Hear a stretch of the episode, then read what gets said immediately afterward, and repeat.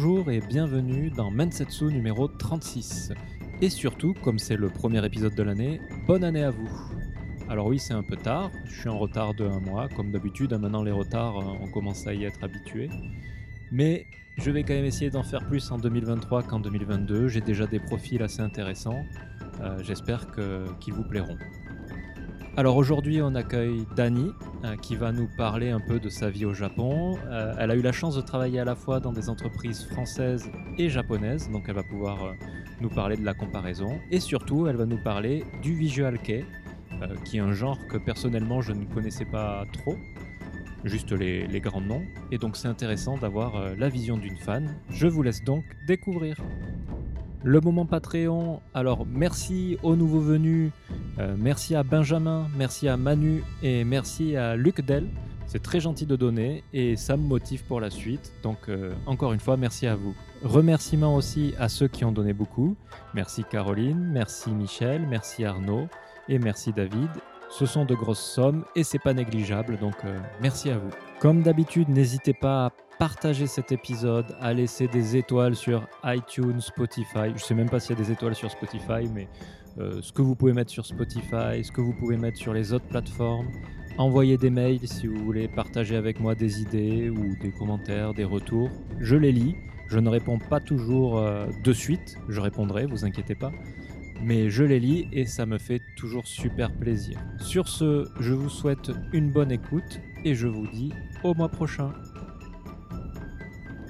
Bonjour Dani, Bonjour, comment vas-tu? Bien et toi? Ça va. Alors, euh, je vais te poser euh, la petite question de départ. Est-ce que tu peux te présenter en quelques mots pour les auditoristes Très bien. Alors, je m'appelle Dani, j'habite au Japon et je viens de France, de Lyon, et je suis chargée de projet euh, dans une entreprise japonaise de digit, enfin une entreprise digitale. Donc, ils font des sites internet, de la publicité, de la communication euh, digitale. D'accord. Et tu es au Japon depuis combien de temps? Euh, je suis au Japon depuis environ 8 ans et je commence ma neuvième année euh, depuis octobre. et, et juste pour, euh, pour situer, pour que les gens puissent se projeter, si tu as envie, hein, Mhm. tu avais quel âge quand tu es arrivé au Japon? Alors, j'ai la toute première fois que je suis arrivée au Japon, j'avais 21 ans. Après, euh, je pense qu'on va en parler après, Ouais. mais euh, j'étais venue en échange universitaire et je suis revenue en 2015. Et je de, je sais pas quel j'avais, je devais avoir 24, 25 ans quand je suis revenue, un truc comme ça. D'accord. Pourquoi le Japon? C'est une bonne question. Euh, pourquoi le Japon? Alors, en fait, déjà, pour commencer, moi, j'ai fait des études de japonais. Je pense qu'on va développer un peu après. Et j'ai toujours bien aimé le Japon, mais je comptais pas venir au Japon au tout départ et je comptais pas faire des études de japonais. C'est un peu euh, genre, j'ai vu la lumière et je suis arrivée là, quoi. D'accord. Euh, donc, peut-être que je peux développer un peu plus par rapport à mes études, du coup, parce Bah, que c'est un lien. Déjà, euh, à partir de quand, de quel âge, a eu ton premier intérêt pour le Japon ou sa culture pop? Alors, en fait, j'ai toujours su depuis que je suis très jeune que le Japon existait parce qu'en fait, ma mère a travaillé dans un magasin japonais qui s'appelle Daimaru, Dai-. Daimaru en français, je pense. Et alors, c'est au Japon, c'est une sorte de department store, ça. euh, centre commercial. Il en- je crois pas qu'il y en ait en si, il y en a à a, Tokyo il y en a- Eki, il y en a- il y en mais ils sont plus vers le sud en fait, Ouais. il me semble. Et donc, du coup, avant, ils avaient aussi apparemment des petits magasins euh, à l'étranger, du moins en France et du moins à Lyon. Et ma mère a travaillé longtemps dans un de ces magasins. Et euh, du coup, tout le staff, hormis quelques personnes, donc étaient japonais. Je veux dire, tout le staff euh, supérieur, tout ce qui était Mhm. manager était japonais. Et donc, elle revenait énormément avec euh, des objets japonais euh, traditionnels. Donc, on avait beaucoup de kimonos à la maison, de produits euh, en porcelaine, de vaisselle, euh, d'éventails, enfin ce genre de produits. Donc, je savais que le Japon existait, je trouvais ça beau en fait, mais j'avais. Enfin, c'est pas que je m'en fichais, mais bon, j'étais petite, je devais peut-être avoir 5-6 ans à l'époque. Je me disais, ah, c'est cool, et puis voilà. Et j'ai commencé à m'intéresser au manga, tout d'abord, quand ça, il y a eu le pic des mangas. Je sais plus en quelle année c'était, mais ça devait être un peu.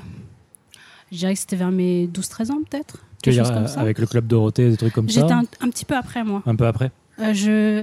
Il y a la génération vraiment Club Dorothée, Ouais. tu sais, avec Sailor Moon, Dragon Ball Z et tout. Moi, je suis la génération juste après, en fait. J'ai pas tout ce genre de, de vieux animés là, je les ai jamais vus, en fait. D'accord. Et donc euh, le, ma- le manga qui t'intéressait à l'époque Le premier manga que j'ai lu, c'était Kenshin, le vagabond. Ah ouais, d'accord. Ouais. Et ah, il y avait Gundam Wing aussi à la télé. J'aimais bien. Et donc c'était plus ou moins à ce moment-là. Et en fait, j'ai commencé à beaucoup aimer tout ce qui était manga. Euh, faut savoir que moi, j'ai toujours beaucoup aimé lire et j'ai beaucoup, j'ai toujours beaucoup aimé tout ce qui était euh, BD hein, déjà de base. Donc euh, BD franco-belge.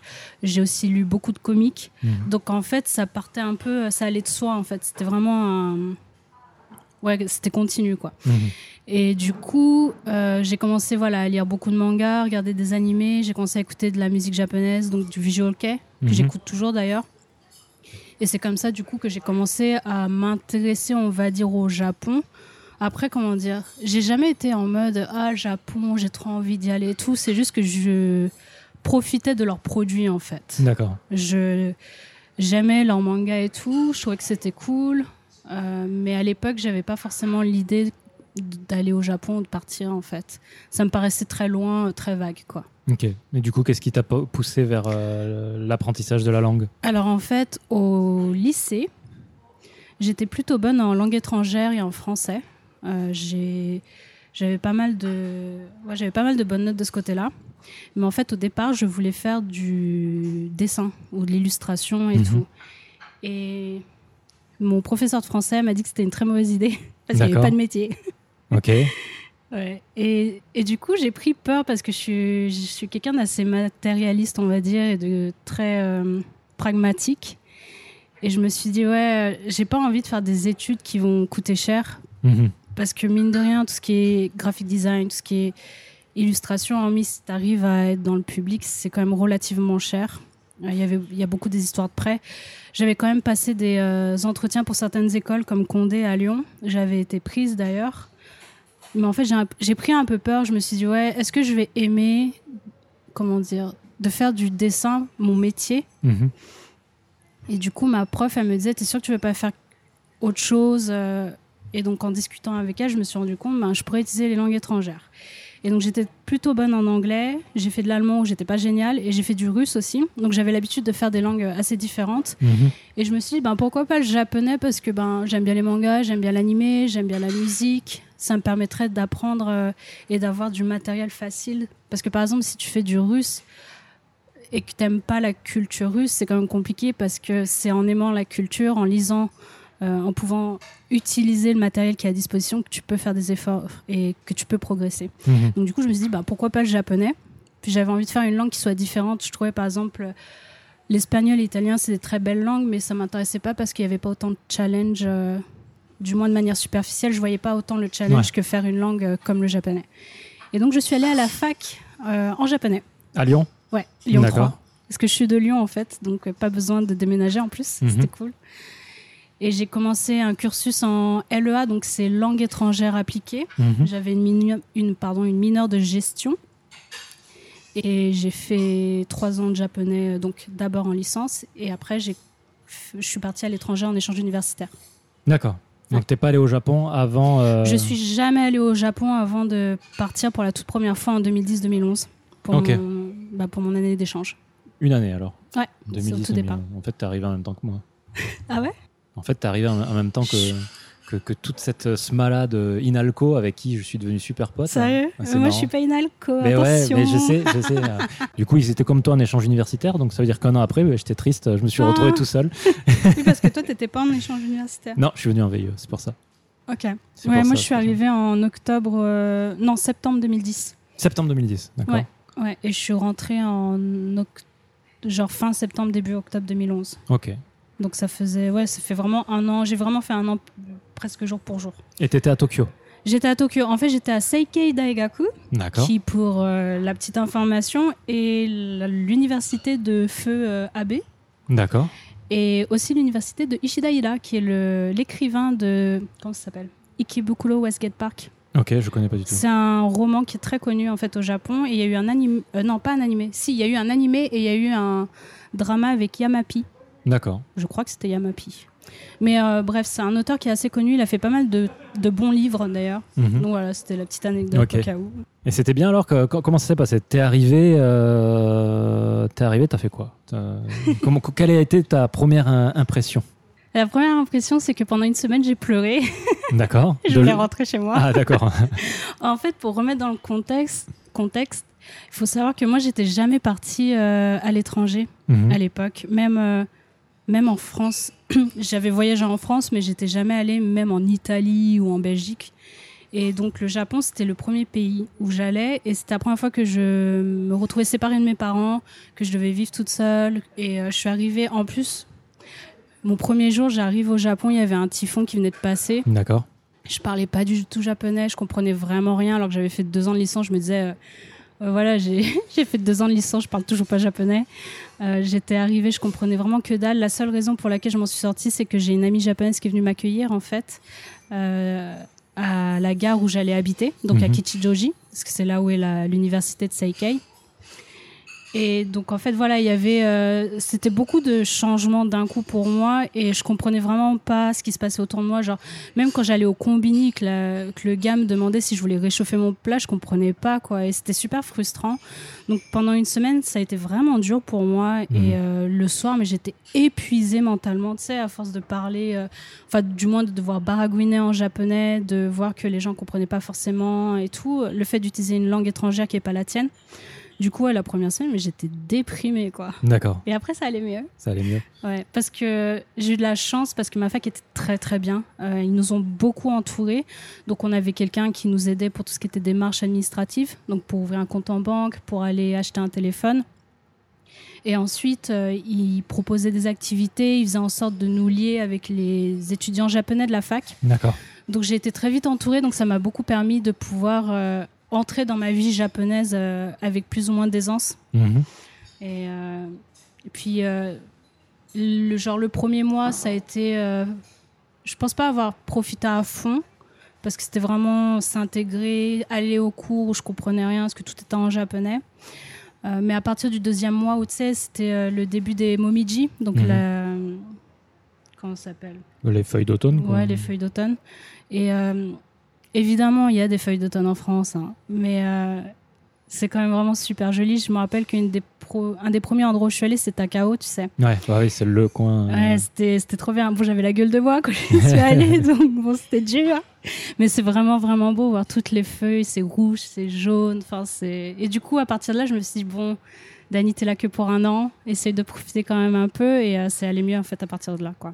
D'accord. Ouais. Ok. Euh, elle, est, elle est située où cette université? Elle est située à Kichijoji. Ah, Kichijoji. qui est sur la Inokashira et sur la Chuo, Ok. donc à 20-25 minutes de Tokyo, Et toi, tu habitais où à ce moment-là? À Kichijoji. À Kichijoji. Alors c'est ça. Alors, en fait, moi j'étais, euh, j'ai pas choisi ma fac pour la renommée de la fac parce que Mhm. tu as beaucoup. En fait, à Lyon 3, il y a énormément d'échanges universitaires. Je crois qu'à l'époque, il y en avait au moins une trentaine. Euh, et il y a un peu de toutes les sortes au niveau université. Donc il y a des très grandes facs comme, euh, enfin très grandes facs entre guillemets, comme euh, Waseda, Mhm. il y a Keio Hosei, je crois qu'il y a même Todai en fonction du parcours que tu as. Après, il y a des facs dans le Kansai, etc. Et donc, évidemment, la plupart des étudiants, quand ils font les entretiens, ils essayent de partir vers les facs comme Waseda et compagnie, Mhm. ben parce que c'est les facs reconnues, quoi. C'est les facs un peu prestigieuses. Moi, en fait, je savais que la fac, que Seikei Daigaku, si je n'avais pas de bourse, euh, ils offraient une bourse pour le loyer. D'accord. Et moi, j'ai pas, mes parents n'ont pas forcément beaucoup, beaucoup de thunes. Euh, J'avais pas forcément les moyens de, de payer euh, quelque chose qui soit trop cher, en fait. Donc, j'avais Mhm. vu que Seikei permettait d'avoir une bourse qui payait donc le loyer. Et je savais aussi qu'il y avait très peu de Français qui allaient dans cette fac. Et très peu d'étrangers en règle générale. Donc, je me disais, si je vais dans cette fac, j'aurais pas le choix que de parler japonais. D'accord. Et donc, je vais être obligée de faire des efforts et de progresser. Parce que je- j'avais dans l'idée que si j'allais dans une fac comme Waseda, quand tu as beaucoup d'étrangers, c'est tentant, en fait, de Mhm. parler juste français, de parler juste anglais. Et c'est pour ça que j'ai choisi, du coup, Seikei au départ. Ok. Et j'ai eu raison. Parce que le, la petite bourse pour le loyer m'a beaucoup aidé. Et on était peut-être 15 étrangers dans la fac peut-être 20 au max. Et j'étais la seule française. Donc je n'ai pas parlé français euh, de, pendant quasiment un an. Ok. Et je parlais un petit peu anglais, mais je parlais aussi beaucoup japonais. Et co- comment ça se passe une année euh, universitaire au Japon? Tu fais que du japonais ou tu fais d'autres matières? Ça dépend en fait, je pense, des facs. Pour Lyon 3, euh, tu peux, si tu pars en troisième année, tu peux avoir tes crédits, Mhm. mais il faut que tu prennes des équivalences au Japon. Donc, si tu as des cours de gestion, il faut que tu prennes des cours qui ressemblent à de la gestion au Japon. Donc, après, les gens bidouillent plus ou moins parce que, évidemment, j'aurais pas pu suivre de la gestion en japonais. Mais euh, du j'avais des. Je crois que j'avais presque 6 ou 7 heures de cours en japonais euh, pour l'apprentissage du japonais. Et ensuite, j'avais, euh, je pense, 6 ou 7 heures de reste. Donc j'avais des cours d'anglais pour mes équivalences vu que je faisais de l'anglais euh, en France et j'avais des cours de sciences politiques et je faisais passer ça pour de, de la gestion. Et euh, ces cours-là étaient en anglais en fait. D'accord. Donc ça me permettait de pouvoir suivre parce qu'en japonais, j'aurais pas pu à l'époque. Ok. Et, euh, et du coup, tu avais beaucoup de temps pour sortir à côté? Ouais, Et t'as fait la fête? Un peu Avec des Japonais ou avec des étrangers? Tout. Tout? Ouais, les deux. En fait, j'avais des très bons amis, euh, donc un allemand et une écossaise. Et on a fait les 36 coups ensemble, pour être honnête. On avait une réputation d'alcoolique après à la fac. D'accord. Et euh, ma fac euh, essayait vraiment d'approfondir les relations entre euh, étudiants étrangers et étudiants japonais. Donc on avait beaucoup d'events où on pouvait participer. Et il y avait un kokusai, euh, je sais plus comment ils appelaient ça, kokusai, je me rappelle plus. Bon, en gros, un groupe international où en gros c'était les étudiants japonais quand ils voulaient, par exemple, parler anglais, parler français, ce genre de choses. Ils faisaient des events et souvent, bon, bah, c'était aller dans des, dans des izakaya. Mhm. Donc à ce moment-là, bah, j'allais beaucoup avec eux. Donc euh, voilà, on faisait pas mal la fête ensemble. Ok. si tu étais en, en- de 2010 à 2011 euh, à l'université, tu as vécu le, le tremblement. Ouais. Ça s'est passé comment? Ah, ça s'est passé. T'étais où quand c'est arrivé? Alors j'étais, euh, j'étais chez moi. J'étais dans ma, ma petite résidence, euh, donc à Kichijoji. Ouais. Et pour euh, raconter un peu, donc il y a eu le tremblement de terre. Ça a été assez. euh, Bah toi aussi, tu étais d'ailleurs, Ouais. il me semble. Ouais. Ouais, bah voilà, bah, c'était le tremblement de terre. Moi, à l'époque, j'avais pas conscience qu'il était si gros que ça, en fait. C'était le premier que je ressentais. Et j'avais eu peur sur le coup, mais je m'étais un peu dit, bon, bah, c'est juste que, voilà, j'y connais rien, quoi. Et c'est surtout quand la personne qui s'occupait de, du dortoir, tu sais, qui faisait euh, l'accueil et qui faisait le ménage, a commencé à courir dans les couloirs en, en hurlant, si on, en nous demandant si on allait bien, euh, de venir, de sortir. C'est à ce moment que je me suis dit, ah, peut-être que c'est pas normal, en fait. Ok. Et donc après, il y a eu la vague, donc le, le tsunami, qui Ouais. était après le tremblement de terre, enfin quelques minutes après, quoi. Mais euh, la vague, nous, on l'a appris vraiment euh, qu'après. Je suis restée deux, trois jours, il me semble, à Tokyo, et j'ai un pote japonais dans le Kansai qui m'a dit, euh, écoute, euh, franchement, dans le Kansai, nous, c'est tranquille, viens. Je devais déjà y aller pour les vacances pendant une semaine. Il m'a dit, franchement, avance tes vacances, tu viens.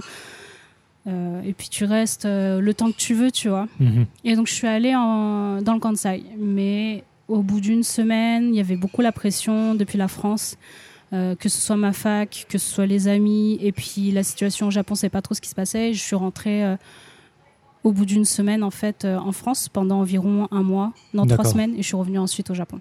Ok. Ouais. D'accord. T'as voulu, tu, tu l'as vécu comment ce retour? Tu te sentais bien? Tu te En sentais France? mal? Ouais. J'étais pas bien. Ouais.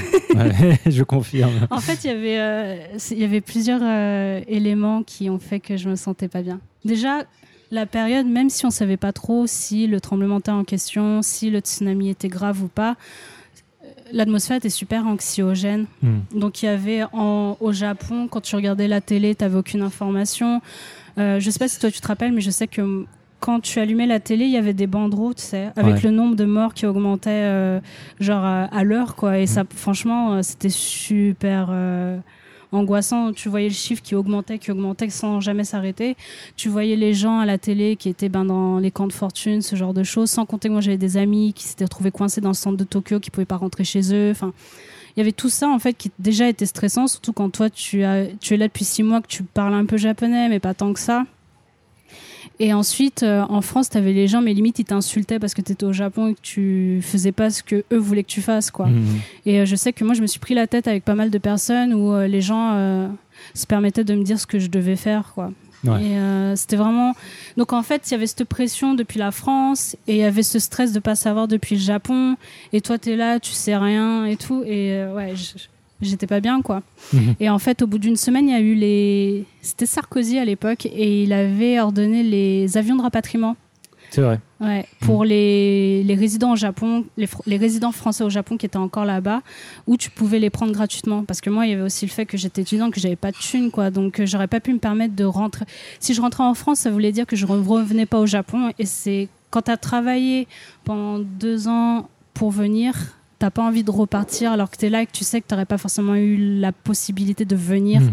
s'il n'y avait pas eu cet échange. Donc en fait, moi, je voulais pas rentrer au départ. Il y a eu les avions de rapatriement et mon père m'a envoyé un message en me disant "Écoute, rentre, juste le temps que ça se calme un peu, tu y retourneras, c'est pas grave. On va tout faire pour que tu puisses y retourner, mais en attendant, rentre quoi." Mhm. Donc du coup, je suis rentrée. Et pour revenir après euh, au Japon, t'as as, payé de ta poche du coup le, le Ouais, j'ai payé le billet de retour, mais il- au final, il n'a pas coûté trop trop cher parce que plus personne voulait aller au Japon Ouais. à cette époque. Ouais, c'est vrai. c'est vrai. Donc c'était, bah, j'étais pas contente quand même parce que c'était quand même quelques Ouais. centaines d'euros quoi. Mais j'ai pu retourner au Japon. Je suis revenue en avril. Et t'as eu un, un avant après C'est-à-dire? Bah, Moi, je sais que euh, il y a quand même eu un changement d'atmosphère. Ouais. Euh, mais ce- cette période, moi, je suis arrivé en juin 2000 2010. Ouais. Cette période que j'ai vécue de juin à mars, Hmm. je l'ai plus jamais retrouvée après finalement. Ça a été différent, Hmm. mais il y avait une sorte d'insouciance avant qui a complètement disparu après quoi. Ouais, peut-être. C'est dur à dire parce qu'en fait, moi, j'étais que six mois avant que le tremblement de terre arrive. Et je pense que six mois, c'est pas suffisant pour se faire une bonne idée de quelle était l'atmosphère. Surtout que j'étais, moi, j'étais dans un cocon assez particulier, donc le cocon de la fac, euh, qui, qui, en plus faisait vraiment attention à nous. Euh, mais oui, en effet, en fait, c'était vraiment étrange quand je suis revenue parce que c'était. Comment dire Par exemple, quand tu vas à Shibuya, tu as des écrans de partout, il y a Ouais. du bruit à fond, les gens ça piaille et tout. Et euh, c'est vrai qu'en revenant, bah, les écrans étaient éteints à l'époque et tu avais beaucoup de magasins qui n'utilisaient pas autant l'électricité parce qu'il ben, y avait les problèmes avec la centrale nucléaire. Et euh, bah, les Japonais étaient inquiets en fait. Et ça se sentait, ouais. Ça, Mhm. ça se sentait que quand tu leur parlais, tu sens. Ils faisaient euh, style que tu vois, ça allait et ils essayaient de tenir la face, tu vois, parce que face à toi en tant qu'étudiant étranger. Mais tu sentais, je trouve, qu'il y avait une. Une pointe d'inquiétude et je sais qu'il y avait beaucoup de Japonais qui, qui étaient inquiets pour moi. Ils me disaient, Mhm. mais pourquoi, t- pourquoi tu es là en fait Euh, Tu pourrais retourner en France, tu serais sûrement plus en sécurité en France. euh, et euh, tu avais aussi pas mal de Japonais qui avaient l'air d'être contents du coup qu'il y ait quelques euh, étrangers qui soient restés. Je sais que moi j'ai beaucoup de, de personnes qui m'ont aidé quand j'étais au Japon à cette époque. J'ai mon j'avais un prof, une prof pardon, qui venait souvent à la fac pour nous ramener des à manger, Ouais. du pain ou de l'umeshu. Et euh, il y avait la petite dame du combini où j'allais. C'était pas un combini, une grosse chaîne, c'était tu sais, les combini locaux un peu. Et euh, elle mettait des petits trucs en plus dans mon sac à chaque fois. Parce qu'elle était, oh, ça doit être dur quand t'es toute seule et tout. Tes parents doivent être loin, tu dois t'inquiéter. Et du coup, elle me mettait toujours des petits trucs en plus, tu vois. Donc euh, c'était un peu mélancolique, on va dire. Mais euh, c'était pas que négatif, j'ai trouvé, parce que moi, personnellement, évidemment, la catastrophe, euh, c'était vraiment pas cool. Et euh, évidemment, c'est un drame. Mais je sais que moi, ça m'a vraiment montré à quel point, au final, j'aimais le pays et j'aimais la population qui était, qui était là parce que vraiment après le, le tremblement de terre, je me rappelle qu'il y avait, euh, bah, comme je te disais un peu plus tôt, j'avais euh, le père d'une amie qui s'est retrouvé bloqué dans le centre de Tokyo et tu as des, des petits jeunes euh, qui en mobilette faisaient les faisaient les grandes rues et ils aidaient en fait les gens à rentrer chez eux, tu sais. Et euh, j'ai une pote qui a dormi dans un temple parce que le moine est allé chercher les gens qui pouvaient pas rentrer chez eux pour qu'ils puissent dormir quelque part. Mhm. T'as les gens qui dormaient dans les cinémas. Euh, moi, j'ai des Japonais qui m'ont demandé si j'avais besoin d'aide pour faire quoi que ce soit. Et j'ai trouvé vraiment qu'il y avait une sorte d'entraide qui. euh, comment dire Le Japon, quand tu les vois comme ça, t'as l'impression que s'il y a quelqu'un qui tombe par terre, personne va venir le ramasser, tu vois. Euh, les gens laissent pas vraiment la place dans le train, tu vois. Surtout, même si t'es une femme enceinte et que t'as l'air enceinte jusqu'aux yeux, quoi. Mhm. Du coup, c'est vrai que là, ce jour-là, de vraiment voir l'entraide et voir à quel point bah, il y avait une sorte de bienveillance, on va dire, Ouais. entre les gens, j'ai trouvé que c'était vraiment beau, quoi. J'avais vraiment aimé. Enfin, Ouais. aimé.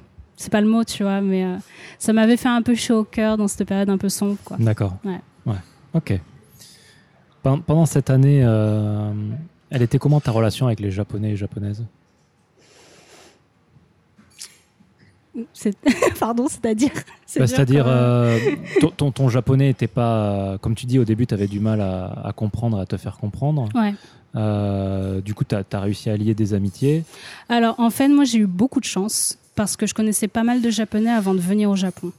J'avais rencontré, j'ai deux sources d'amis en fait de ce côté-là, c'est que j'ai rencontré pas mal de japonaises, donc de Mhm. filles, euh, qui venaient en échange universitaire à Lyon 3. D'accord. Et donc on s'était rencontrés pendant leurs échanges. Je les avais aidés pour divers trucs, euh, bah, tout ce qui est administratif parce que c'est pareil, l'administration en France c'est pas forcément facile. Et on était restés en contact, donc je voyais ces personnes.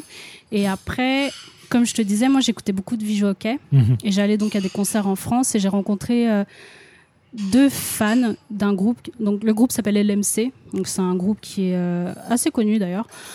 Et donc il y avait ces deux fans qui faisaient la tournée européenne. Donc elles faisaient toute la tournée euh, en Europe, euh, que ce soit l'Angleterre, la France, l'Allemagne, etc. Et elles avaient décidé de faire euh, une sorte de surprise pour le groupe. Et donc elles allaient dans, à tous les concerts et elles demandaient aux fans étrangers d'écrire des messages. Ok. Et donc, du coup, je les avais vues et elles galéraient trop parce qu'en fait, il n'y en a aucune d'elles qui parlait français ou anglais. Et évidemment, bah, les fans ne parlaient pas forcément japonais. Ouais. Et donc, moi, avec mon mauvais japonais, j'avais un peu aidé à la communication entre les deux groupes. Quoi. Et elles m'avaient à l'époque donné leur Mixi, qui était le réseau social en vogue euh, à l'époque. Et qui revient en vogue après, avec la fin Ouais, de Twitter. J'ai cru comprendre. Faudrait que je retrouve les identifiants de mon compte. et donc, du coup, elle m'avait donné leur Mixi et j'en avais un parce qu'à l'époque, j'en avais ouvert un pour essayer de parler un peu avec des Japonais euh, sur Internet. Et elle m'avait dit si un jour tu viens au Japon, tu nous dis, puis on se voit et puis on ira en concert ensemble. Et donc, quand j'étais acceptée euh, en échange, je me suis dit bah, tu sais quoi, je vais leur envoyer un message. Après, Mhm. je m'attendais franchement à rien. Je me suis dit, euh, tu sais, elles vont sûrement ignorer. Ou, enfin, voilà, parce qu'en plus, elles étaient quand même un petit peu plus âgées que moi. Et j'ai juste dit bon bah voilà, je viens en France, euh, pardon, je viens au Japon, je vais habiter à Tokyo et si à l'occasion on peut aller à un concert ensemble, bah ce serait cool.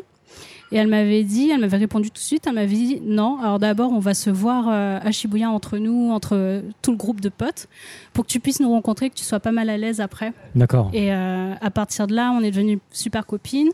Et j'ai fait énormément de concerts avec elles. Et donc, du coup, elles m'ont appris un peu les règles des concerts, ce genre de choses.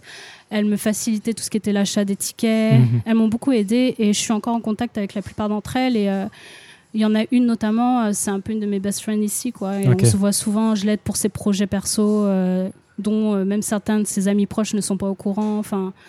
Donc voilà, j'avais déjà des amis au Japon, Mhm. des amis japonais. Du coup, je me suis pas tant fait de nouveaux amis japonais à l'époque parce que j'avais déjà mon cercle d'amis. Et par exemple, mes potes de concert, quand on allait à des concerts, elles étaient assez populaires en fait comme meufs. Elles sont super euh, accueillantes, elles sont super ganky, euh, enfin elles sont super euh, comment on dit énergétiques. j'- J'avoue, euh, je suis tellement habitué, je suis tellement habitué aussi que j'ai pas, tra- j'ai traduit Elles pas. sont un peu faux folles. Enfin, Ouais. tu vois, ces genres de nanas, elles vont à l'autre bout du monde pour faire euh, pour suivre un groupe, quoi. Mm. Donc, euh, elles sont assez populaires, elles ont pas mal d'amis, donc souvent elles me présentaient à des filles. Donc, euh, du coup, je connaissais pas mal de gens euh, à des concerts. Des fois, même maintenant, je vais à des concerts, il y a des gens que je connais pas, elles envoient des messages à mes potes en me disant Ah, il y avait Dani au concert, euh, elle a l'air d'aller bien. et du coup, après, ma pote, elles sont là, elles font Ah, apparemment, tu es à tel concert, tu es à tel rang, et t'es en face de tel gars, je sais pas quoi. Et je suis Ah oui. D'accord. D'accord, Ouais. c'est rare euh, finalement, euh, avec tous les épisodes de Mensatsu que j'ai fait, Ouais. d'avoir trouvé des gens qui se sont vraiment liés Ouais, J'ai d'amitié. cru comprendre. Non, j'ai je pense que j'ai eu beaucoup de chance. Et euh, après, pour être honnête, c'est pas des amitiés qui sont devenues ultra proches en deux jours, quoi. Mhm. C'est euh, au départ, elles m'ont accueilli, elles étaient sympas avec moi, mais euh, je pense qu'il y a eu une période où j'étais un peu shiliai, donc ça c'est connaissance en, en japonais. Et petit à petit, en voyant qu'on avait des points communs, j'ai j'ai fait, euh, j'ai monté dans les grades, tu vois. D'accord. Mais je sais que il y a eu une fois où je me suis dit ah ok maintenant je suis vraiment tomodachi quoi, ami et Mhm. je suis vraiment comment dire shinyu, sais, genre vraiment ami proche en fait. Mhm. Mais je sais qu'il y a eu un déclic en fait. D'accord. Ouais. Ok. Et ça a pris un peu de temps. Ok. Mais du coup, voilà, j'ai. Après, j'ai surtout des amies filles, parce qu'évidemment, au Japon, c'est très genré de ce côté-là, tout ce qui est Mhm. relations. Euh, mais j'ai j'ai la chance d'avoir pas mal d'amies japonaises. Ouais. Mm. Ok. D'accord. Suite à cette année, Mhm. tu as décidé de venir vivre ici? Non. Non. ok. Alors, en fait, je suis rentrée en France Ouais. et euh, je voulais finir mes études déjà. Et je voulais faire un master parce que dans ma tête, c'est si j'ai pas de master, euh, je pourrais pas trouver un bon boulot. Donc j'ai continué mes études de japonais. J'ai fait un master, euh, je sais plus comment ça s'appelle. C'était l'équivalent du LEA mais en master quoi. Anglais-japonais. Euh, à Lyon 3 toujours. Mhm. Et la dernière année, j'ai fait un stage à Londres, Donc à Ubi France, qui maintenant s'appelle Business France. Mhm. Je m'occupais de tout ce qui était VIE et puis euh, j'ai aussi travaillé un petit peu dans le département du marketing, communication digitale, ce genre de choses. Et donc, une fois que je suis rentrée de Londres, je me suis dit, bon, qu'est-ce que je fais maintenant? J'ai fait que du japonais en études, je sais pas trop ce que ça peut m'apporter, si ça peut vraiment m'appor- m'apporter quelque chose. Donc, j'ai décidé, j'ai décidé de recommencer euh, un autre truc et j'ai fait un an en alternance en commerce international D'accord. pour pouvoir euh, consolider un peu euh, bah, l'expérience que j'avais eue au Japon puis à Londres. Donc j'ai fait une alternance dans une entreprise de une agence de design de transport public, D'accord. c'est très précis, Ouais. pendant presque un an. En France, hein. Ouais, en France, Hmm. à Lyon, toujours à Lyon. Et une fois que ça s'était fait, je me suis dit allez, c'est bon, j'ai deux masters, j'ai eu de très bonnes j'avais eu de très bonnes notes pour le deuxième master. Maintenant, je peux trouver un travail. Et je, moi, je voulais absolument un VIE. Je voulais pas partir euh, en working holiday. euh, je voulais vraiment un VIE. Et à au départ, je comptais aller soit aux États-Unis, soit au Japon. Euh, les États-Unis parce que j'y étais jamais allée. Je me disais que sur un CV, ça pourrait bien, ça pourrait être bien de faire genre euh, Tokyo, Londres, euh, New York, tu vois. Mhm. Sauf qu'au bout de quelques temps de recherche, je me suis rendu compte qu'en fait, des Français qui voulaient aller aux États-Unis, il y en avait plein. Et j'avais pas vraiment d'axe de démarcation. Tout le monde parle anglais, quoi. Enfin, ou du moins suffisamment bien anglais pour pouvoir y aller. Mhm. Et je me suis rendu compte que dans l'autre sens, moi, je parlais japonais et qu'il y a il y en a, hein, mais il n'y a pas tant que ça de monde de Français qui parlent japonais Ouais. et qui ont un master, euh, deux masters et de l'expérience au Japon. Et le Japon commençait à me manquer, en fait. Je m'étais dit, oh, en fait, quand j'avais fait un an, et à l'époque, je m'étais dit, allez, c'est bon. Voilà, je suis contente. Manzoku, tu vois. Et je m'étais dit, ah, j'ai plus besoin de revenir, c'est bon. Et j'étais rentrée. Et en fait, au bout de un ou deux ans, je me suis dit, non, non, c'était même deux, trois ans, je me suis dit, ah non, en fait, ça me manque, quoi. Ouais. Et j'ai laissé tomber les États-Unis parce que j'avais aucun intérêt pour les États-Unis. Et j'ai commencé à chercher pour le Japon et j'ai eu deux, trois entretiens euh, très rapidement. Et finalement, j'ai accepté de partir euh, à l'ambassade. Donc j'étais en VIA, pour être euh, exact. Donc, tu as, eu des entretiens euh, en France, Ouais, depuis la France. depuis la France, mais pour des VIE ou des Ouais, VIA. je ne regardais que les VIE. Ok, ok, ok. Je voulais absolument partir en VIE parce qu'ils payent le billet d'avion. D'accord. ok, oui, oui, oui. Et était bien payé. Et puis l'appart- l'appartement. euh, J'avais pas d'appart. C'était moi qui. C'était pas eux qui te l'ont payé? Non. D'accord. Mais j'ai pu euh, choisir où je voulais habiter. J'habitais à Ebisu pendant cette année. D'accord. Ebisu et Shimokita, à l'époque. Bah, sinon, tu, enfin, normalement, ils te prennent 30% de ton indemnité. euh, C'est un peu plus, un peu différent pour le VIA. Je sais Ah. plus exactement comment ça se passait, mais euh, c'est un peu différent en fait. Il me semble que j'étais payé un tout petit peu plus qu'un VIE déjà. Ok. Et euh, après, franchement, le loyer, j'avais pris un truc pas, su- pas trop cher euh, parce que je voulais profiter pour faire des concerts, me voyager et Ouais. tout. Le VIE, VIA, et c'est bien payé quand même. hein, Euh, super bien à, payé. To- à Tokyo, il faut être à Tokyo. Une petite. Franchement, je me faisais, euh, même maintenant, je, je me fais pas le salaire que je me faisais à l'époque. hein. Ouais. C'était trop bien.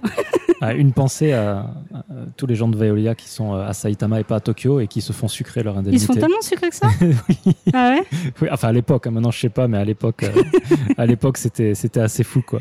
Euh, Non, moi j'étais Tokyo Centre. Ok. J'en ai bien profité. Donc ouais, deux ans de VIA, t'étais tranquille quoi. Ouais. Et donc je travaillais à l'ambassade et je m'occupais des mariages et des naissances. Français et ou moins drôle japonais? des divorces et des décès. Franco-français. je m'occupais de tous les mariages, naissances, décès des personnes françaises sur le territoire japonais. D'accord. Donc pas forcément que résidents d'ailleurs. Mhm. Euh, donc ça fait pas mal de gens en vrai. Et c- c'était bien par rapport à ce que cool. tes attentes, ouais? Euh, C'était beaucoup plus facile que euh, ce que j'aurais pu faire pour être honnête. Mhm. Mais j'adore l'équipe qui travaillait au consulat. Je suis toujours pote avec eux. Je vais manger régulièrement avec eux. D'accord. Et puis, tu, en fait, quand tu travailles dans l'ambassade, tu as accès à plein d'informations que tu n'aurais pas en dehors. quoi. Et c'était super intéressant. intéressant. J'ai beaucoup appris sur euh, l'administration. Ça te fait relativiser aussi pas mal euh, certains aspects de, l'administration qui peuvent être considérés comme négatifs. Mhm. Euh, et puis, tu es au contact quand même des gens. Et puis, bon, tu as beaucoup de cassos, hein, pour être honnête, mais quand tu vois, tu as des couples qui arrivent, ils ont l'air d'être vraiment heureux et qui sont là, ah, on se marie et tout, ça fait tant d'années qu'on se connaît et euh, machin, machin, et qui, tu sais, ils te racontent leurs trucs et ils ont l'air vraiment d'être amoureux et tout.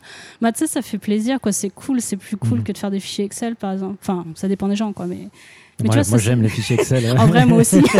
D'accord, J'ai un fichier Excel de tous les concerts que je fais. Ah bah, tu parfait. parfait. Mais ce que je veux dire, c'est que tu vois, ça fait. euh, malgré que je sois introvertie, quand tu vois des gens heureux ou des gens qui sont contents, bah, c'est. Enfin, c'est facile, quoi. Mhm. Évidemment, bah, quand c'est des personnes qui viennent euh, déclarer le décès de quelqu'un, c'est pas évident. Moi, j'avais beaucoup de mal. Du coup, c'est souvent ma collègue qui le faisait pour moi. D'accord. Euh, et t'as des trucs moins drôles parce que, par exemple, euh, au consulat, on avait le téléphone d'urgence. Donc, en gros, quand il y a un problème dans le Japon, les personnes peuvent appeler ce numéro qui est relié au consulat. Et en fait, c'est euh, des gens du consulat qui, qui gèrent ça. Et c'est pas toujours évident parce que des fois, c'est des, des gens qui font n'importe quoi, qui se retrouvent euh, à la gendarmerie parce qu'ils ont volé quelque chose ou ils sont rentrés par effraction quelque part.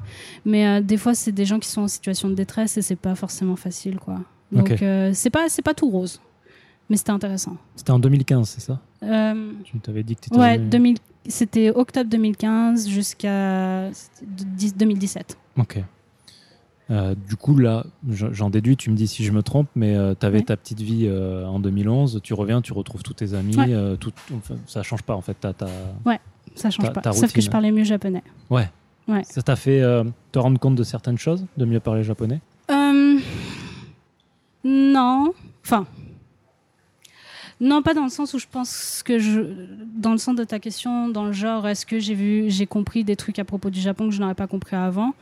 Parce que je pense que déjà, comme moi je suis allée au Japon, pas forcément parce que j'adorais le pays à la base, mais Mhm. parce que j'ai eu l'opportunité d'y aller, euh, j'attendais absolument rien du Japon en fait.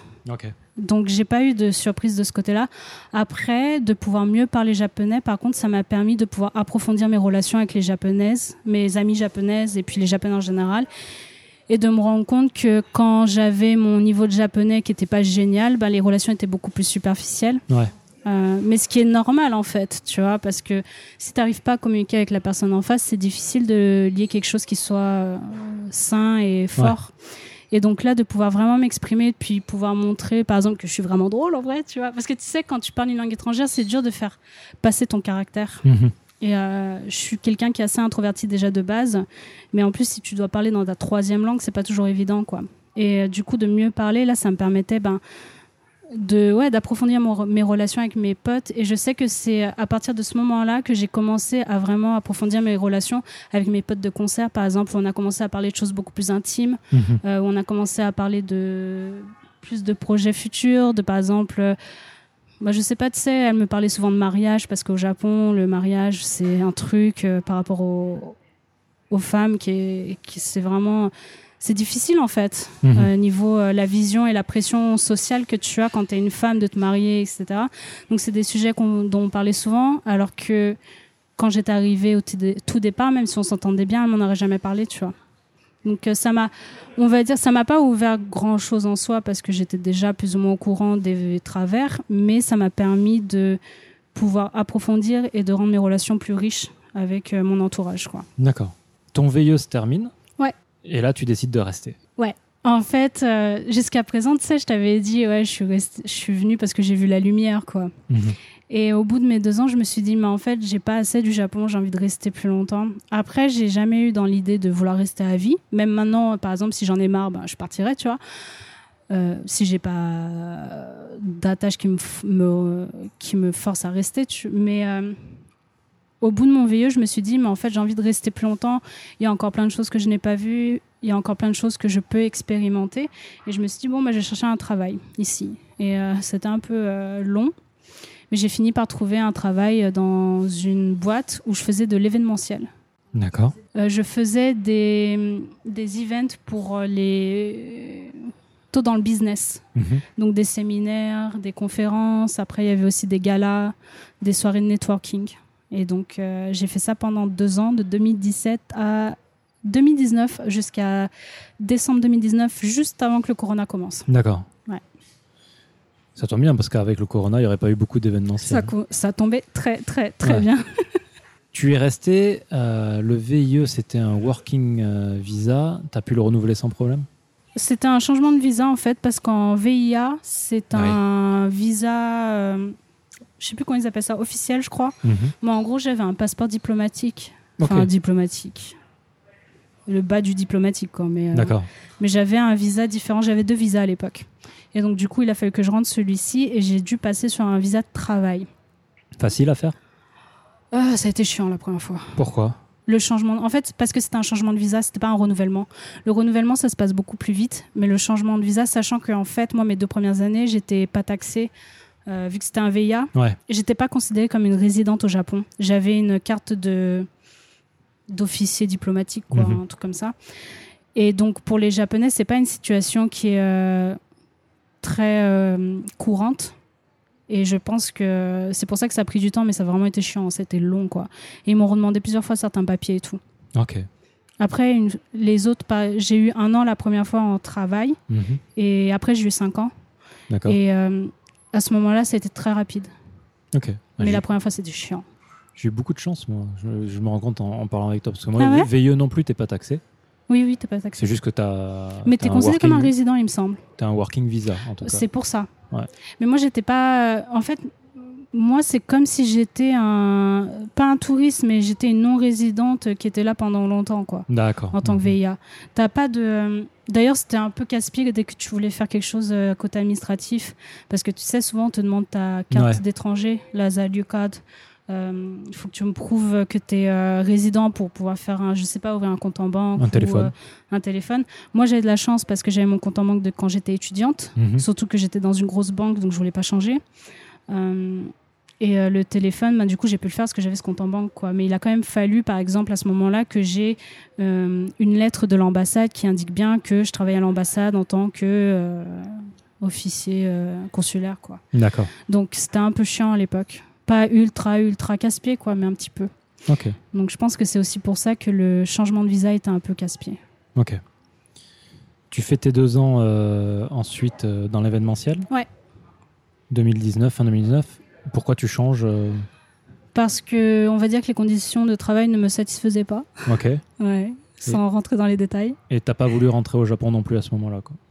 Bah, j'étais au Japon. Euh, en France. Pardon. Non, parce que euh, c'était pas de la faute du Japon que mes conditions de travail ne soient pas satisfaisantes. mhm. Et euh, en fait, j'en étais à un point où la plupart de mes amis étaient au Japon. Même mes amis français, j'avais beaucoup d'amis de la fac qui, au final, la plupart habitent au Japon, même maintenant. Euh, j'avais rencontré aussi pas mal de personnes entre-temps avec qui je m'entendais très bien. Et donc, si je comparais, au Japon, j'avais une situation, j'avais des amis, j'avais des activités. Comme je te dis, je fais beaucoup de concerts, donc euh, j'avais un chumi, euh, j'avais un hobby, un Mhm. hobby. Euh, alors que je rentrais en France, bah, j'avais plus de hobby, j'avais beaucoup, beaucoup, beaucoup, beaucoup moins d'amis. Évidemment, il y avait ma famille, et puis après, ben, la France, je connais bien, donc c'est moins ex- excitant, quoi. Et à l'époque, j'étais pas encore, euh, j'avais pas encore eu euh, suffisamment ma dose d'excitation de ce côté-là, quoi. Ok. Donc du coup, moi, je ne voulais pas rentrer en France à ce moment-là parce que c'était pas de la faute du Japon euh, que le travail se passe euh, comme il se passait à ce moment-là. Ok. Ton hobby, c'était euh, les concerts? Ouais. Ok. Ouais. Et le dessin, toujours, mais euh, j'ai pas d'amis quand je fais du dessin. Bah ouais, c'est une, une Euh, je, je activité suis pas allée chercher des amis, quoi. Mais euh, oui, en fait, j'ai. C'est comme, c'est comme une part importante de ma vie en fait ici, c'est que je fais énormément de concerts et du coup j'ai beaucoup d'amis et de connaissances dans ce milieu-là. Et euh, bah, du coup j'ai toute une communauté ici, euh, donc autant japonaise et quelques étrangères. Et euh, c'est aussi euh, cette communauté qui m'a permis de progresser en japonais. Mhm. Euh, bah, par exemple, tu sais, quand tu achètes des tickets à des filles ou quand tu en vends, il faut parler en japonais. Et en fait, je pense que ça se sait pas trop en dehors, mais par exemple, euh, les nanas, quand elles s'achètent des trucs, elles sont très, très, très polies. Donc, ça parle en keigo, donc le langage. euh, enfin, tout le monde doit hein. connaître, mais le Mm. langage honorifique. Donc, moi, j'ai appris à parler keigo euh, grâce à ça, en fait. D'accord. Et ce qui m'a servi après dans le travail. Ah oui, parce que oui. Et en fait, tout le monde me disait, mais comment ça se fait que tu parles si bien Keigo Et j'étais, ah bah. euh, en fait, c'est parce que je suis une fangirl et que j'achète beaucoup de tickets. ok. Ah, c'est vrai, euh, moi je suis en finance, je suis planqué en, Ouais. en back-office, donc je parle qu'aux gens en interne. Ouais. Kei- Keigo, je serais incapable de le parler. Quoi. Euh, bah, moi, c'est grâce au concert. Ouais. Et puis, euh, f- je sais qu'il y a beaucoup de gens qui, qui méprisent un peu les gens qui sont un peu fangirl et tout, mais je sais que moi, ça m'a beaucoup aidé dans ma vie pour m'intégrer au Japon. Euh, bah, parce que, comme je te disais, J'achète des tickets à des personnes. Moi, je récupère, j'avais des bons tickets, donc je les vendais à d'autres filles. Donc les filles se rappelaient de moi. Donc en concert, elles, en concert, elles me disaient bonjour. Donc après, on devenait amis. Et après, j'allais dans d'autres villes du Japon pour suivre le groupe de Mhm. musique. Donc à ce moment-là, je visitais des coins que, où personne n'allait.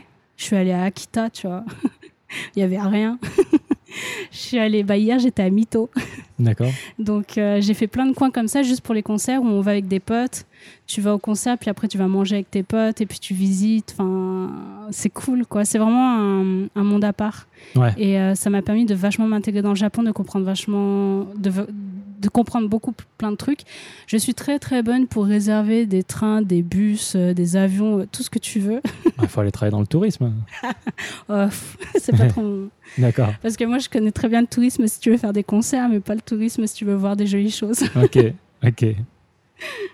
Et donc, euh, je sais plus trop de quelle était la question de base, mais ouais, voilà, du coup, euh, j'ai ouais, une vie au Japon qui est assez busy, du coup, grâce à ça, quoi. Ok. Donc, fin 2019, tu changes quand tu as trouvé Ou tu arrêtes et tu prends le temps de trouver un nouveau boulot J'ai dit que je partais et j'ai trouvé le job euh, une semaine après. Comment tu as trouvé ce job? Je connaissais quelqu'un qui travaillait là-bas. D'accord. ok. En fait, alors, je tiens à dire que euh, j'avais eu plusieurs offres pour d'autres entreprises quand même.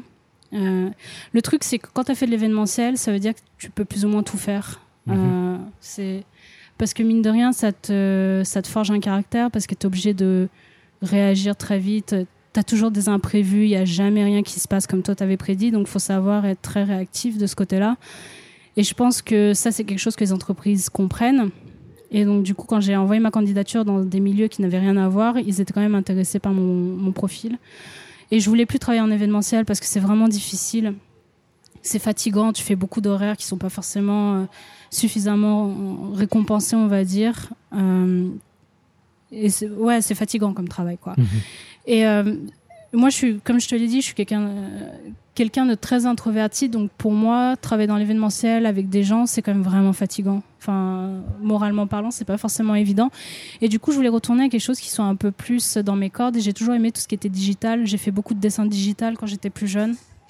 Et je me suis dit, ben, pourquoi pas là-dedans? Parce que c'est un truc qui me plairait bien, quoi. Mhm. Et euh, bah, du coup, j'ai postulé dans ce genre d'agence. J'ai envoyé euh, 4 CV, j'ai eu 3 réponses et j'ai- eu 3 entretiens. Euh, un, ils m'ont refusé, mais ils ont été super sympas parce que la nana, mais franchement, je lui espère tout le bonheur du monde, mais elle m'a gardé euh, genre une heure et demie alors qu'elle m'avait dit qu'elle me prendrait pas. D'accord. En fait, la nana m'a gardé pendant presque ouais, une heure et demie parce qu'elle m'a dit écoute, tu n'auras pas ce job, il te va pas. Mais euh, je trouve que tu as un profil intéressant, qui a du potentiel.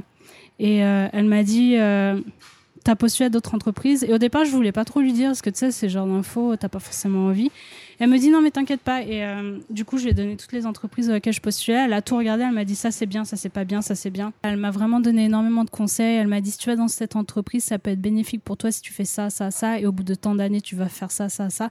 Et vraiment, elle m'a comment dire quand je suis sortie de mon autre entreprise j'étais pas déprimée mais j'avais pas confiance en mes compétences Mhm. et euh, c'était un peu genre fake it until you do it tu vois ou je sais plus comment on dit Euh, mais elle m'a vraiment beaucoup aidé de ce côté-là elle m'a vraiment donné beaucoup de conseils et c'était une personne d'origine chinoise euh, donc pas française pas japonaise et elle m'a vraiment une heure et demie un vrai coaching quoi alors que ça coûte super cher en vrai Mhm.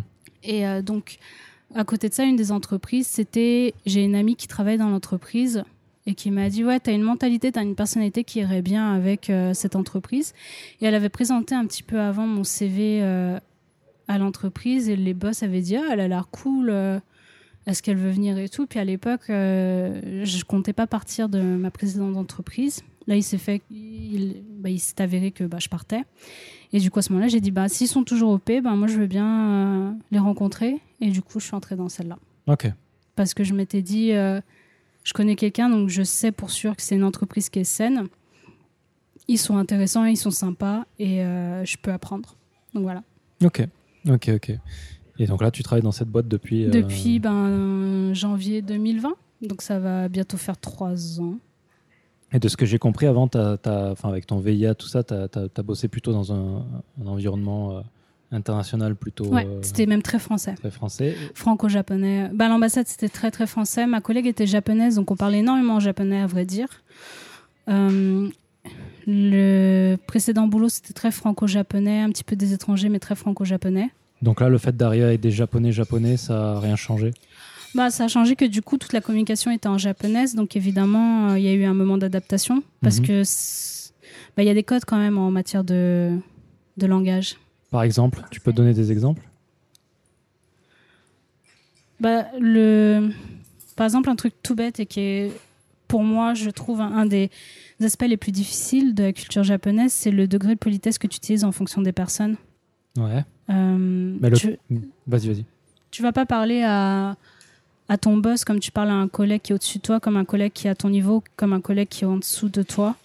Euh, et moi, ce qui était compliqué par rapport à mon entreprise, c'est que moi, quand j'ai utilisé le japonais dans mes précédents jobs, comme j'utilisais beaucoup le japonais dans le cas où je parlais à des, clients ou euh, des personnes qui étaient euh, assez importantes, on va dire, niveau, je sais pas, politique, économique, business, ce genre de choses. J'ai toujours utilisé un kaigo qui était très poli. Sauf que moi, dans ma, mon entreprise actuelle, déjà, on est une agence de design, donc on est censé être plus cool que les autres gens. Mhm. Donc c'est plus à la cool. Et en plus, mon entreprise vient du Kansai. Ok. Donc, et dans mon entreprise, c'est très familier un peu. Donc en fait, les gens parlent poliment, mais c'est pas poli-poli. Mhm. C'est juste du mas et du des, donc c'est le, for- le format politesse kaigo, euh, genre zéro, niveau zéro, quoi. Mhm. Et en fait, pour moi, c'était compliqué. Je leur parlais toujours très, très poliment au départ. Maintenant, un petit peu moins parce que je me suis rendu compte que voilà.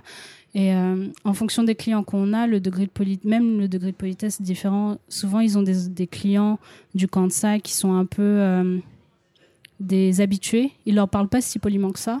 Après, on a d'autres clients, bah, ils leur parlent beaucoup plus poliment, par exemple. Et donc ça, ce devoir passer d'un japonais à un autre, c'est pas forcément évident tout de suite. Après, moi, je pars du principe que je suis étrangère, donc j'ai pas, c'est pas de ma faute. Mais, euh, et euh, je pense que la plupart se disent bon, elle fait déjà des efforts, euh, c'est déjà bien, euh, voilà quoi. Ouais, t'as la gaijin card, quoi. Ouais, mais je l'utilise. hein. Ouais, il faut, il faut, il faut, faut. faut en abuser. J'en abuse pas dans le sens où je fais pas du gajin smash comme beaucoup le font, Ouais. mais dans ce genre de cas où je me dis écoute, bah déjà je parle la langue, je parle trois langues et je fais l'effort de parler dans leur langue à eux, surtout quand ils veulent faire du commerce avec l'étranger. Euh, et je fais l'effort de parler en kaigo, donc si je fais des erreurs, ben s'ils peuvent pas accepter ça, c'est que c'est pas forcément des clients avec qui j'ai envie de travailler quoi. C'est quoi le gaijin smash?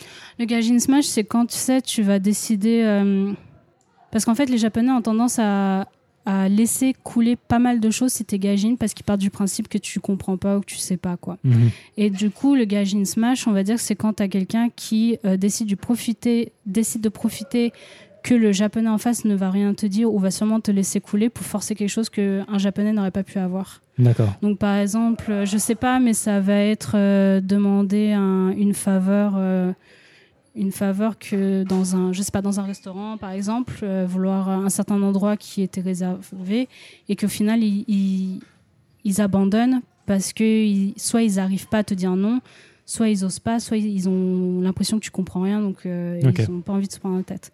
Donc on va dire que c'est plutôt ça du gajin smash. Ok. Enfin, du moins, en tout cas, moi, je vois euh, de cette manière où, ouais, c'est forcer un peu euh, des choses que tu n'aurais pas forcément pu avoir si tu as été japonais ou étranger, on va dire asiatique.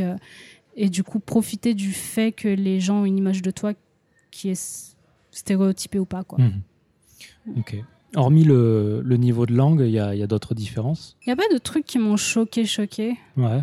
Après, il faut quand même que je répète, mais mon entreprise est très très à la cool. Donc ils ont une culture d'entreprise qui est très différente de l'entreprise japonaise moyenne. Mhm. Et euh, je suis en train d'essayer de réfléchir s'il y avait des trucs vraiment différents. Une question que- qu'on m'a posée euh, dans une interview, Ouais. on me demandait si, si la façon de travailler des Japonais euh, était vraiment différente euh, avec, avec les Français ou à l'étranger. Euh, et il, il donnait comme exemple, tu sais, le, le Radio Taiso, le, le Chore, euh, tout- tout- tous- ces trucs. C'est quoi tout ça? Alors, alors, le Radio Taiso, tu sais, c'est la petite, Ah, mu- la la petite gym, musique, là. là, la gym le matin. Moi, il n'y a pas. Le, le cholet, euh, voilà. Et, et en fait, ce que j'ai répondu, c'est que c'était vraiment des euh, Je pense que ça, c'est des trucs de- d'entreprises très traditionnelles, très conservatrices, des gros trucs en plus. mais que ça, ça se perd de plus en plus et que maintenant les, Ouais. les startups ou les, les, les jeunes entreprises, elles, elles ont une façon très occidentale de. Ouais, les jeunes entreprises ont une façon très occidentale de travailler. Je dirais, euh, par rapport à mon ancien boulot, on était moitié français, moitié japonais, Mhm. que il y a une- les Japonais ont une manière plus rigoureuse de travailler, mais du coup qui est parfois très lente Mhm. et qui est archivage à fond les ballons. Euh, français, j'ai l'impression qu'on est un peu moins comme ça, on est plus dans la réactivité et un peu, euh, comment dire, plan B, plan D. euh, bah, si ça marche pas, tant pis, on fera ça, quoi. Les Japonais, du moins de mon expérience dans cette entreprise-là, étaient beaucoup plus rigoureux et beaucoup plus. euh, C'était difficile de leur faire, comment dire, s'adapter à de nouveaux processus ou euh, ou essayer de, de, de résoudre certains problèmes qui venaient d'un coup. Après, c'était des personnes qui étaient beaucoup plus âgées aussi, donc je pense que ça joue aussi. Ok. Et dans ta nouvelle boîte, c'est le problème, c'est que moi, dans ma... enfin, c'est pas un problème d'ailleurs, mais dans ma nouvelle boîte, l'âge moyen, c'est 40 ans, quoi. Donc, Mhm. euh, c'est très jeune. Et, euh, et on est très. Enfin, c'est moderne, quoi. Et j'avoue qu'un truc qui m'avait fait rire, c'est que ma précédente boîte, euh, c'était. En gros, dès qu'il y avait un problème, j'avais toutes les japonaises qui me demandaient de les aider sur leur ordinateur, quoi. Je pense que c'est pas un truc qui est vraiment japonais, mais c'est plus un truc d'âge. Mais genre le nombre de fois où il fallait que j'explique comment faire un fax ou un scan, euh, enfin ce genre de truc. Et là, mon entreprise, quand j'arrivais dans mon entreprise japonaise et que je voyais que tout le monde savait utiliser un ordinateur, alors évidemment, ils sont en digital, donc c'est normal, Oui. mais j'étais émerveillée. Franchement, à chaque fois, je voyais mon boss, il me faisait Ah bon, je vais euh, imprimer, scanner, machin, des trucs. Et je me dis Waouh, il me demande même pas. ok. Donc voilà, tu, tu, tu es la preuve que euh, des entreprises euh, Ça jeunes peut bien euh, se passer des fois. qui travaillent tout à fait normalement. euh, ça, ouais, ça arrive. il y en quoi. a. Ok. Je sais pas s'il y en a beaucoup, mais il y en a. ok. Et donc là, tu penses rester Pour le moment, je reste. et au Japon aussi. Ouais. Comme je disais, en fait, si, imaginons demain le Japon me saoule et que j'en ai marre et que je veux rentrer, je, je ferai pas, je réfléchirai pas à 300 ans et je rentrerai, je pense. Qu'est-ce qui pourrait te saouler au Japon? Je sais pas. Je sais pas. Là, à l'heure actuelle, je vois pas. Ouais. Je sais pas. Une guerre avec la, la Corée du Nord. Qu'est- qu'est- Qu'est-ce que t'aimes bien? Enfin, qu'est-ce que c'est qui te fait, euh, qui te séduit euh, au-delà, au-delà? Enfin, peut-être que c'est que ça, mais les, les- bon, les concerts que tu peux avoir Ouais, qu'ici. les concerts, mais en fait, c'est plutôt. euh, Il y a plein d'aspects qui me séduisent par rapport au Japon. Euh, je trouve que, du... alors, évidemment, du moment que tu as un boulot et que tu es à l'abri du besoin, mais ça, c'est partout. Euh, je trouve personnellement que le Japon est comme facile à vivre. Mhm. Si tu arrives à avoir un boulot correct et deux, trois amis, franchement, le Japon, c'est cool, quoi. Surtout Tokyo. Enfin, c'est super grand, tu as toujours des trucs à faire, tu as énormément d'expos, tu as énormément de concerts, tu as énormément de salles. Si tu aimes bien clubber, là, tu as plein de, de boîtes de nuit, là. Moi, j'aime pas ça, mais tu vois, tu peux, quoi. Et euh, si tu parles japonais, tu peux te faire des amis, mais en vrai, assez facilement, je trouve. Pas forcément peut-être super profond, mais tu peux te faire des amis, quoi. Mhm. Et euh, en tant que fille, je dis pas qu'il n'y a pas de, de problème euh, par rapport au genre au Japon, mais je me sens.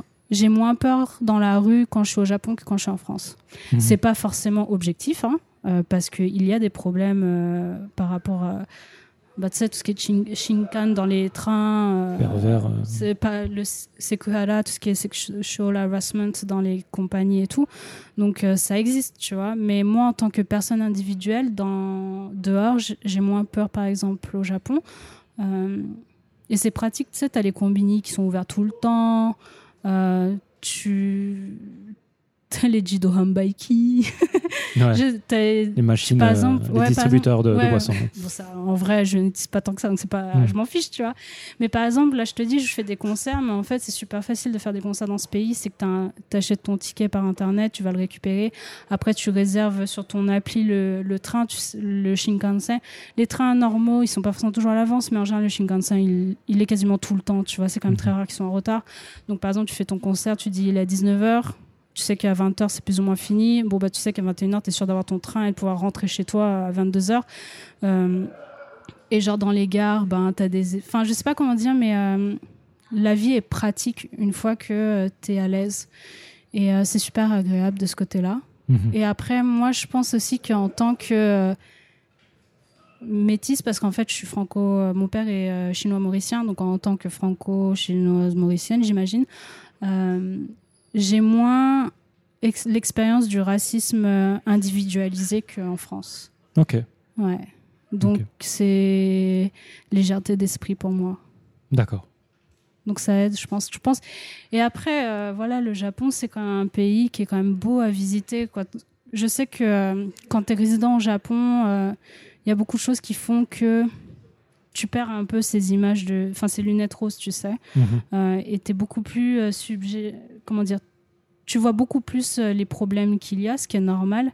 Mais quand j'y pense de manière objective, je me dis que c'est quand même un pays facile à vivre, qui est quand même relativement suffisamment riche pour pas qu'il y ait certains problèmes que tu pourrais voir dans d'autres pays. Euh, c'est facile de voyager dans le Japon, c'est relativement safe, on va dire. Euh, c'est un pays qui est quand même très beau, il y a beaucoup de choses à faire. Si tu aimes tout ce qui est onsen et te baigner tout nu, bah, il y a. tu aimes les volcans, il y a. Des forêts, il y a. Des animaux sauvages, il y a. Enfin, t'as l'océan, t'as la mer. Enfin, t'as Hokkaido, Okinawa, enfin c'est des destinations. T'en as, c'est presque la Russie, l'autre c'est les îles. Enfin, mhm. je pense que si tu y mets un peu de toi, tu peux vraiment euh, trouver quelque chose à faire et, à, et, profiter en fait du pays, quoi. Donc en fait, c'est excitant comme pays vivre là. Alors que en France, je connais déjà très bien. J'ai vécu 20 euh, ans de ma vie, mhm. donc euh, pour moi, il y a plus de choses à découvrir ici en fait. C'est plus stimulant, on va dire. Ok plus de potentiel. Ouais. Ok, ça marche. Euh, on va faire une petite pause. Oui. Euh, l'usage est de te demander une chanson à passer euh, pour la pause. Ouais, c'est le seul truc auquel j'avais réfléchi avant de faire le podcast. D'accord, bah, vas-y alors.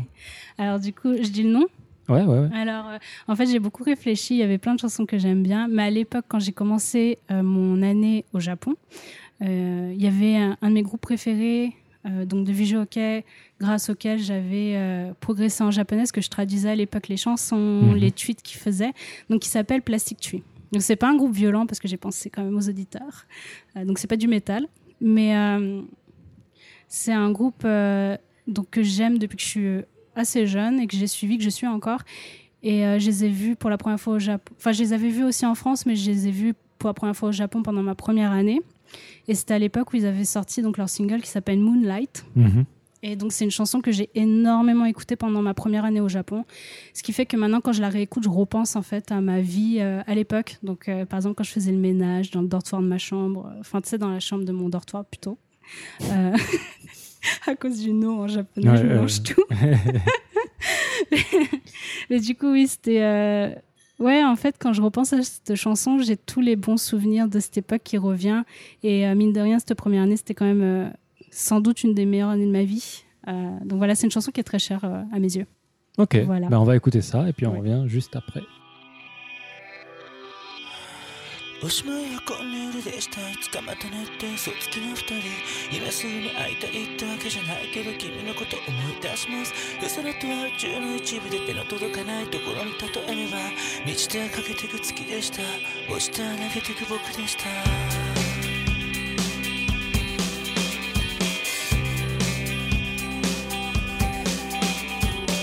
傷つくことが怖いからできるだけ傷つけることはしません。まして個人的な感情論ぶつけるなんてもってのほかで。ともすればプラスチック的関係と言えちゃう2人でしたがそれでも愛おしいと思い心に穴が開いたようです。メール画面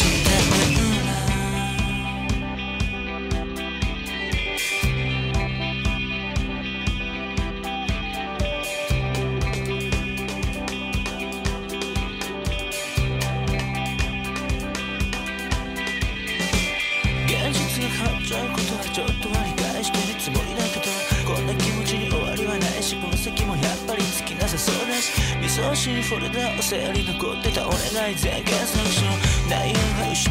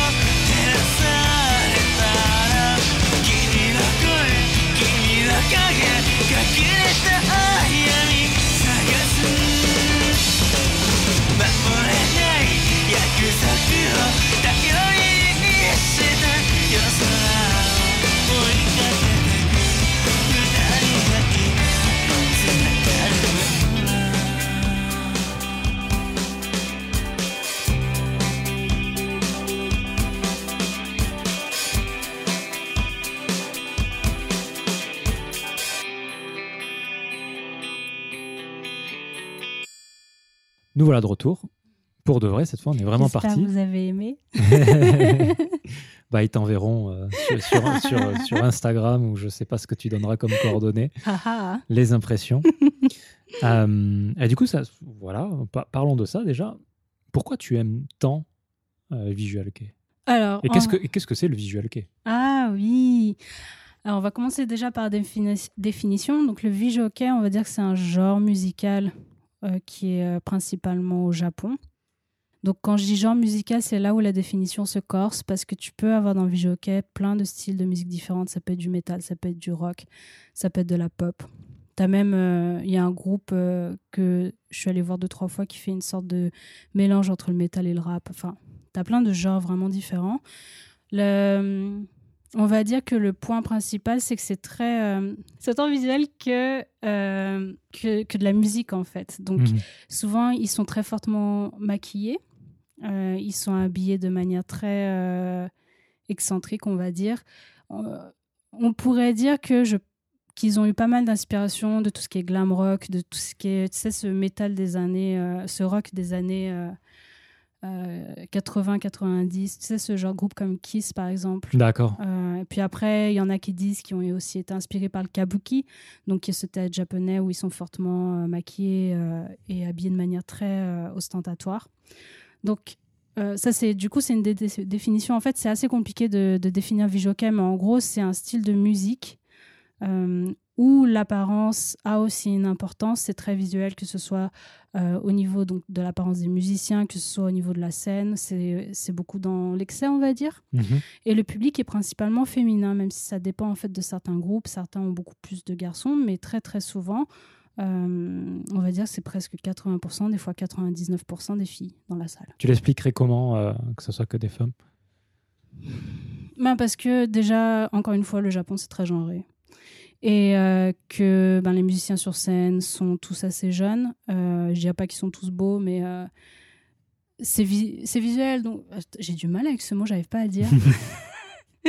mais euh, c'est très c'est beau Enfin, tu vois, c'est des couleurs, c'est c'est tout ce qui est les lumières, le maquillage, c'est quelque chose, à mon avis, qui plaît plus à un public, on va dire, féminin. Euh, donc je pense que c'est pour ça. Et il y a un peu cette culture euh, des groupies et tout qui est aussi dans ce milieu en fonction de, de certains, certaines fans. Euh, et donc par exemple, je sais que tout ce qui est fan de visual hockey en France ou en Europe, c'est un petit peu moins genré. Il y a plus de garçons par exemple. Ok. Mais au Japon, c'est très très genré. Ça dépend des groupes. Les groupes un peu plus euh, violents au niveau mu- musical, un peu genre métal, un peu euh, hard rock, on va dire. Par exemple, Dirangray, qui est un groupe qui est quand même assez connu. Euh, T'as beaucoup plus de garçons, par exemple. Ils peuvent se permettre de faire des concerts euh, garçons euh, only, par exemple. Ok. Euh, les groupes, par exemple, moi, Plastic Tree, que je vois régulièrement, il y a un bon nombre de garçons. Ils ont fait de temps en temps des concerts que pour hommes, mais c'est principalement des femmes. Ok. Et- Et donc, du coup, donc ça, c'était la définition. Et pourquoi j'aime? Déjà, de base, j'aime pas que le visual hockey. Quand j'étais en Angleterre, moi, j'étais très fan de rock britannique. Mhm. J'aime le rock depuis que je suis jeune. Mon groupe préféré, à la base, c'est Nirvana, qui Mhm. n'est pas du tout britannique, d'ailleurs. Euh, j'ai toujours aimé tout ce qui était rock, euh, ce genre de choses. Et quand j'étais en Grande-Bretagne, j'ai beaucoup profité. Je faisais plein de concerts parce que c'était pas cher. Et euh, du coup, c'est pareil. Je suis allée au Japon et j'ai fait plein de concerts. Et j'avais aussi mes amis japonais, tu sais, que j'ai rencontrés euh, en Europe quand elles ont fait leur tournée. Et du coup, moi, c'était mon premier euh, contact avec le Japon. Mais le vrai Japon, tu as très peu d'étrangers dans ce milieu. Personne ne parle anglais dans ce milieu, t'as pas le choix. Tu parles japonais, sinon bah, tu, tu peux, hein, mais tu vas galérer pour euh, vraiment t'intégrer, avoir les meilleures places et tout. Mhm. T'as tout- t'as toute une communauté, euh, des règles euh, tacites que tu ne connais pas forcément si euh, t'es pas dedans. Euh, t'as tout un langage qui est différent aussi. Euh, la langue, ça reste le japonais, mais tu sais, t'as un vocabulaire euh, qui est euh, propre à ce niveau-là. Et en fait, c'est fun de faire partie d'une communauté comme ça où tu connais des trucs que la personne normale à côté de toi connaît pas. Et par exemple, c'est marrant quand je rencontre quelqu'un et qu'on découvre qu'on est fan de visual hockey, qu'on est des bangas, comme on dit. Banga, c'est bando garu, donc c'est les fans filles de bando, de groupe. Mhm. Bah, il y a un peu cette connivence tout de suite. Euh, même si t'aimes pas le même groupe, c'est un peu Ah, t'es banga Ah D'accord. et du coup, t'es banga comment? Parce que c'est pour voir si t'es intense ou pas. Et euh, du coup, tu vas sortir des trucs que bah, les gens normaux comprennent pas. Et en fait, c'est fun ce côté un peu euh, C'est une, société secrète, là. Presque, Vous, êtes les francs-maçons de, de, de la musique, là. en moins intelligent quand même. Mais euh, et donc ouais, j'ai toujours aimé la musique, donc je pense que c'est juste pour ça. Et euh, j'aime bien le hockey parce que il y a plein de règles tacites où c'est rigolo de de connaître et puis de suivre. Et euh, encore une fois, quand t'es une fille, c'est tranquille. Euh, T'as pas beaucoup de garçons, donc tu risques pas de te faire emmerder par des gars dans les concerts. Ok. Euh, donc t'as personne qui va te toucher pendant un concert, tu vois. Même quand il y a des moches et tout. Et, euh, et, c'est vraiment très réglé. Donc par exemple, dans les concerts du jockey, tu as un numéro euh, d'entrée sur ton ticket. Donc par exemple, si tu si es le numéro 1, tu entres la première. Et si tu es numéro 2, la deuxième, et ainsi de suite. Donc en fait, du moment que tu as ton numéro, tu sais que tu vas entrer plus ou moins à tel moment. Donc t'as pas besoin de venir très tôt si tu es très fan du groupe et d'attendre devant Mhm. comme ils font en France. Ou euh, d'ailleurs, pour dire en vrai, tu avais des gens qui dormaient devant, quoi. T'as pas besoin de faire ça. Et en fait, une fois que tu es dans la salle, tu sais que la place où tu vas être, personne va te la prendre normalement. Donc en fait, même si tu fais un moche, que tu te retrouves de l'autre côté de la salle, que tu roules partout et tout, théoriquement, tu peux revenir à ta place et les gens, ils savent que c'est ta place, ils vont te la laisser. Et ça se fait pas dans les autres concerts normaux. Donc en fait, c'est tranquille, tu vois. C'est que le visual kei qui fait ça. Ouais, même les groupes de rock normaux, c'est pas comme ça au Japon. D'accord. Les gens, c'est plus la foire. Ok. Et, et J-pop, euh, enfin pas J-pop, mais euh, ouais, si, les idoles, tout ça, c'est pareil. J'ai pas fait tu de concert d'idol, m- donc je peux pas trop dire. euh, Mhm. Peut-être les groupes d'idoles, ce sera peut-être un peu similaire parce que au final, idol et visual ça se ressemble beaucoup sur beaucoup de points. Mhm. Euh, le vocabulaire est pas toujours le même, mais au niveau des règles, au niveau par exemple des goods, des goodies, enfin des, je sais pas comment on appelle ça, du Ouais, les merch- goodies- du goodies, merch, ouais. Euh, ce genre de choses, c'est très similaire. Euh, le genre d'event aussi sont très similaires. Donc c'est fort probable que ça puisse être un peu pareil, mais ça je sais pas parce que j'y suis jamais allée. Mais un concert euh, normal de rock, je suis déjà allée voir. bah, j'ai déjà fait des festivals par exemple. Euh, j'ai déjà fait des groupes étrangers aussi. Euh, je suis allée voir euh, la Shadow Puppet, ce genre de Mhm. groupe. Et là, c'est pas de, il n'y a pas de règles. Enfin, c'est normal. Donc quand, quand tu dis que tu l'as dit plusieurs fois avant la pause et, et tout à l'heure, euh, que c'est vachement codifié, c'est ces Ouais. codes que tu viens de décrire en fait. Ouais. hein. Ok. Oui, c'est très codifié en fait. Ok. Et donc, je pense que pour les fans de Vijockey qui arrivent, parce qu'il y a beaucoup de fans de Vijockey en France, enfin, il y en avait beaucoup avant, maintenant, je sais pas. Mais pour ceux qui arrivent, des fois, c'est pas forcément facile parce qu'il y a tout un tas de règles plus ou moins à respecter. Si tu respectes pas, les Japonaises sont pas contentes. Mhm. Et elles vont pas forcément te le dire ou se, ou se prendre la tête avec toi, mais tu vas, tu le sens quoi quand t'as pas l'impression d'être accueilli. Et euh, moi encore une fois, j'ai eu de la chance que mes potes elles étaient déjà dans le milieu, donc moi par exemple c'est déjà arrivé qu'elles me disent ah Dani faut pas faire ça par contre dans ce genre de concert. Par exemple quoi? Qu'est-ce qu'il faut pas faire? Euh, par exemple en France souvent quand t'as un concert, si t'as envie d'aller devant, tu vas pousser les gens, tu vas aller devant. Mhm. Au Japon, dans un concert Vijockey, euh, c'est ultra mal vu. Si les meufs elles veulent se prendre la tête, elles vont se prendre la tête avec toi quoi. D'accord. Une fois que t'as ta place, t'as ta place, t'es pas censé euh, pousser les gens pour aller devant. Ok. Et par exemple, si tu as un numéro 180 et que tu veux aller au premier rang et que tu pousses les gens et qu'il n'y a plus de place, mais que tu forces pour aller, mais tu vas te faire démonter. quoi. D'accord. Et après, tu as des règles où tu es censé. T'es pas censé te coller. S'il y a de la place, t'es pas censé te coller trop aux gens. Euh, les meufs, elles font des fulis, donc c'est les gestes avec les bras, tu sais. Mhm. Euh, une sorte de danse, on va dire. Euh, c'est comme du palapala. Et elles, bougent- elles hitbangent beaucoup. Et par exemple, c'est bien vu ben, quand tu hitbangs beaucoup et que tu fous tes cheveux dans la tronche de la fille à côté de t'excuser. D'accord. Par exemple, quand tu as, des... as plusieurs groupes pour un concert, donc on appelle ça des taille bancs. Donc en fait, c'est euh, une sorte d'event, de- d'événement où tu as plusieurs groupes. Parce qu'en fait, euh, faire un concert tout seul, ça coûte super cher. Donc ils se mettent tous ensemble et ils ont tous les groupes. Et en fait, les fans, elles font des affaires entre elles dans la salle pour avoir le premier rang quand c'est leur groupe. D'accord. Donc par exemple, moi je suis fan du groupe A, j'y vais, je vais pas rester devant pendant tout le truc. Je vais laisser ma place aux autres fans de B, C et D pour que ces fans-là puissent être devant. Et faire les folies comme ça les meufs qui sont derrière peuvent les faire aussi tu vois. C'est un truc comme ça.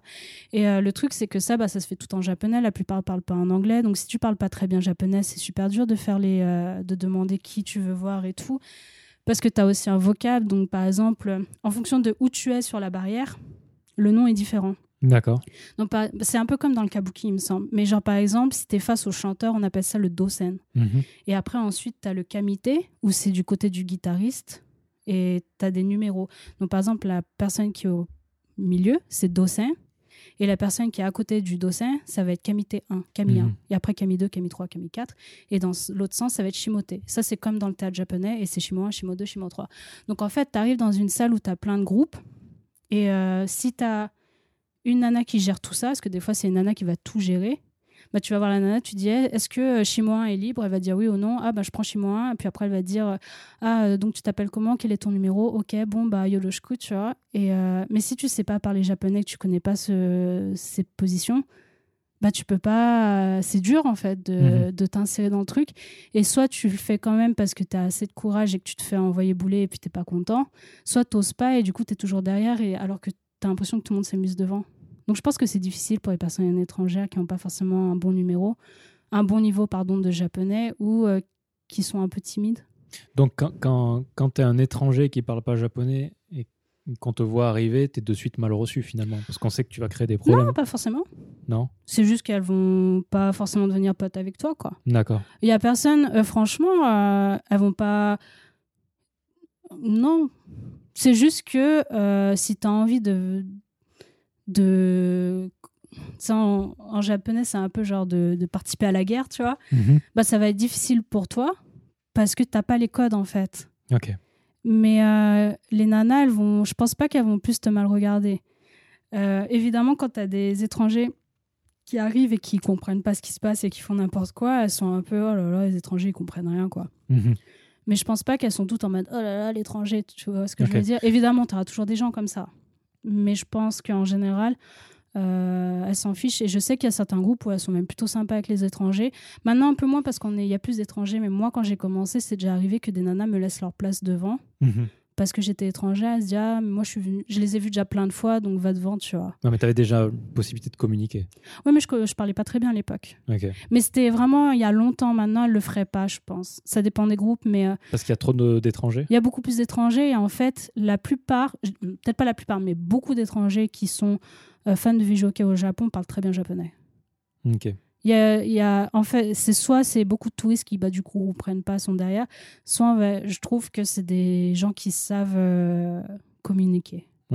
Donc, tu as moins ce côté un peu rare. Mais je sais que moi, la première année, quand je suis arrivée, que j'allais à des concerts, même les membres du groupe, ils étaient Ah, il y a une étrangère. euh, tu sais, ils te donnaient des trucs. euh, les fans euh, étaient super accueillants. Elles me disaient Si tu comprends pas un truc, tu me dis. Enfin, c'était vraiment dommage. différent. Dommage que ça se soit perdu. Ouais. Parce qu'il y a beaucoup de compétition aussi, je pense. Mais euh, après, ça arrive de temps en temps. Je sais qu'il y a un concert, une fois je suis allée, euh, et en f- je parle pas aux, toutes les fans, tu vois, mais elles savent qui je suis parce que je viens depuis longtemps. Elles savent très bien euh, qui je suis, d'où je viens, euh, quelle langue je parle. Et il y avait une touriste qui était venue et elle comprenait pas un truc pour acheter un t-shirt ou je sais plus quoi. Et du coup, euh, tu as deux, trois Japonaises qui sont venues me voir en me disant Ah, Tani-chan, viens, viens, il y a cette étrangère, elle comprend pas, est-ce que tu peux lui expliquer comment faire et tout, tu vois. Donc, elles sont pas toujours méchantes. hein. Ouais. Euh, c'est juste que c'est un petit peu fermé, je pense, et que c'est pas évident et que c'est très facile de te faire cataloguer d'une certaine manière, qui fait que ça va compliquer euh, ton intégration dans la communauté. D'accord. Mm. Ok. Et quand ces, ces, ces fans vont en France, tu m'as dit que tu les avais rencontrés en Europe, Ouais. euh, en, Fran- en France ou en Europe, elles, elles conservent ces règles-là? Non. Non? Bah, elles savent très bien qu'elles sont pas dans leur pays. Ouais, En fait, après, évidemment, ça dépend des fans parce que je crois avoir entendu dire que pour certains groupes, les meufs étaient complètement sauvages. Mais euh, moi, mes potes, en tout cas, euh, elles partaient du principe que c'était pas leur pays et elles me disaient Ouais, nous, on les voit tout le temps.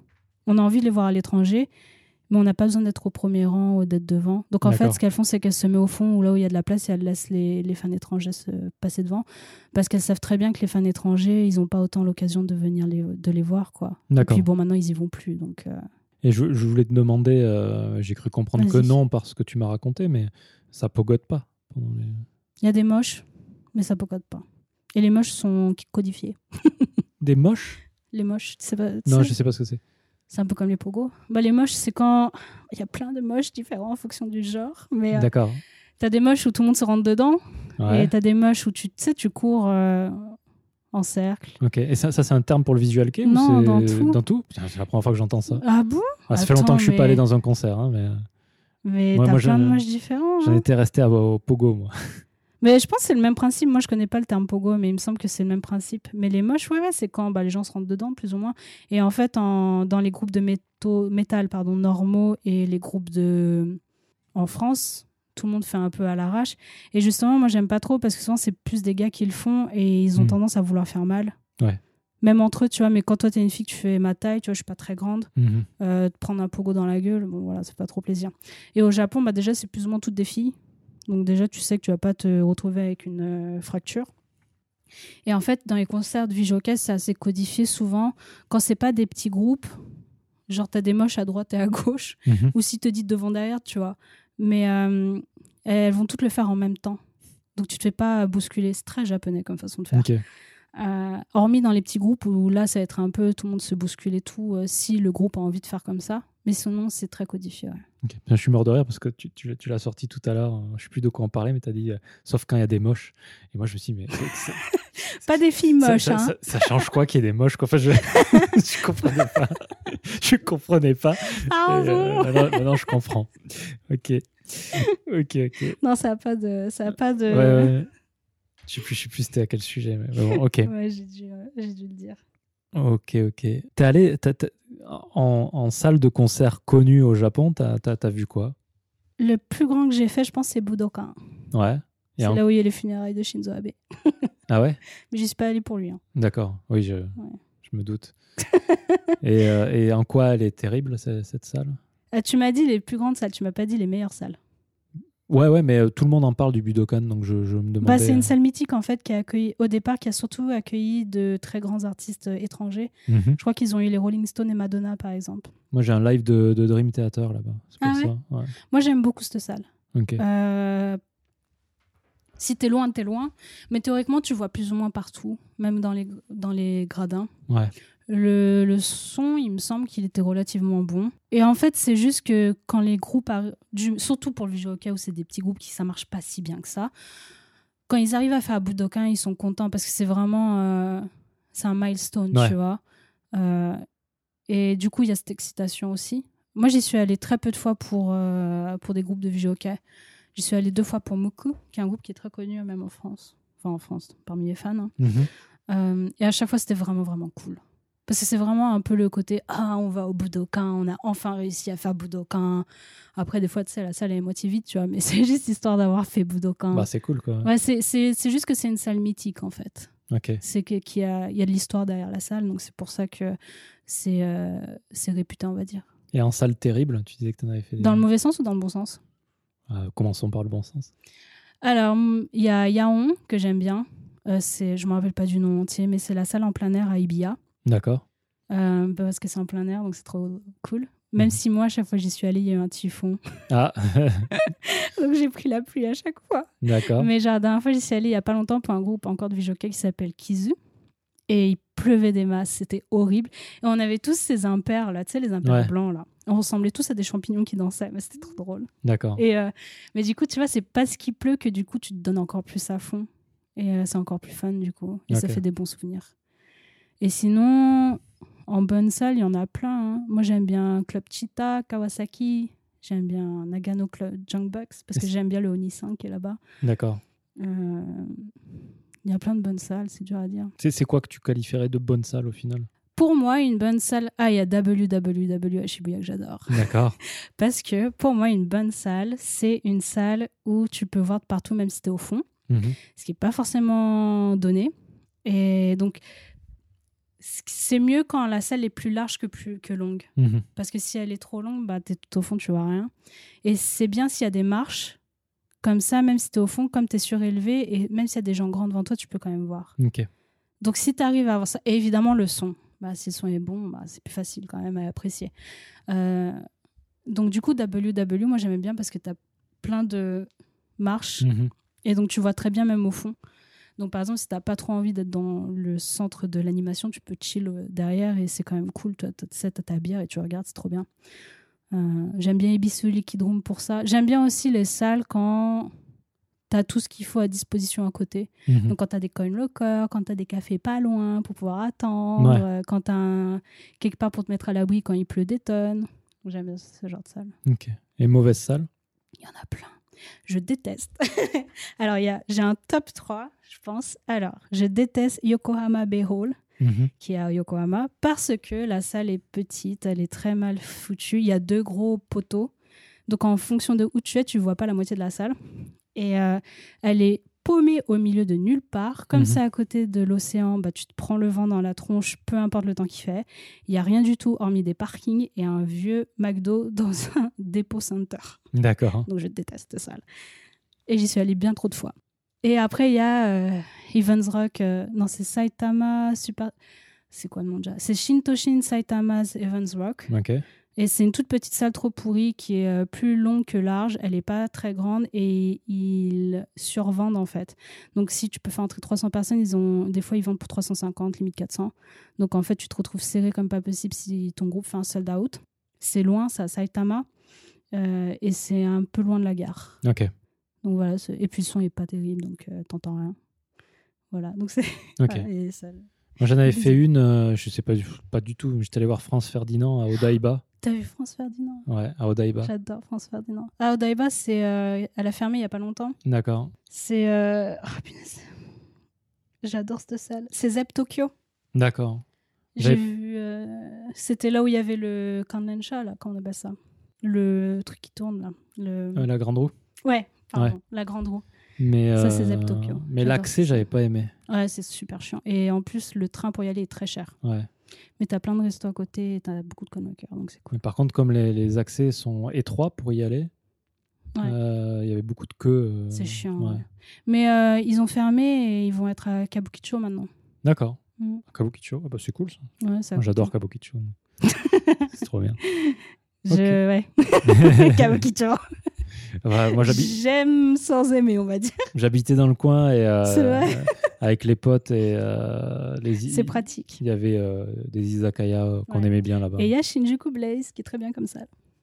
Là-bas? D'accord. Ouais. C'est tu sur la place, il y a, Ah oui. il y a deux. Bah, tu sais, t'as le cinéma maintenant avec Godzilla. Ouais. Et après, t'as une grande place où t'as tous les Jones là, qui boivent. Ouais. Et tu as une sorte de game center. Ouais. Et la salle est là, en fait. Elle est là. ouais, Et ouais. en face, c'est là où va y avoir le ZEP. euh, Ah, ça va être là. Enfin, je sais pas comment il va s'appeler, mais D'accord. il est là, à côté de l'hôtel. Kabukicho. J'allais euh, dans des izakaya jusqu'à jusqu'à minuit, une heure, et puis après on allait au batting center. euh, J'y suis allée une fois. C'était trop bien. J'étais trop nulle. C'est pas grave. hein. C'était trop bien. Ouais, c'est la, vraie vie de salariman japonais. tu sais. bon, ils vont, eux, Ouais, ils j'ai vont, ils j'ai- vont j'ai fait beaucoup après. de soirées à Kabukicho, moi aussi, t'inquiète pas. Ouais, c'est génial, c'est génial. J'ai fait beaucoup de soirées. T'es allé chez les hosts? Ouais, j'y suis déjà. Ouais, C'était bien? On va dire que c'est fun.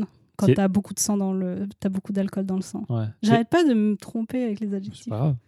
T'y t'y allais seul ou euh, t'étais avec non, des, j'étais des avec des copines. Ok. Ok, ok. J'irai pas chez Non? Non. Ok. Bon, on va pas, on va pas diver euh, dans, tu dans peux, il y a pas grand chose à dire. Ouais, bon. dans, dans, dans plusieurs fois quand on a parlé ce soir, tu as, parlé du Japon et du genre. Ouais. Tu pourrais euh, développer un peu ce point-là? Ouais. Mais en fait, euh, pour les gens qui sont jamais au- venus au Japon, je pense que même au en France, on sait un peu, mais on se rend pas compte à quel point au Japon tout est genré de A à Z.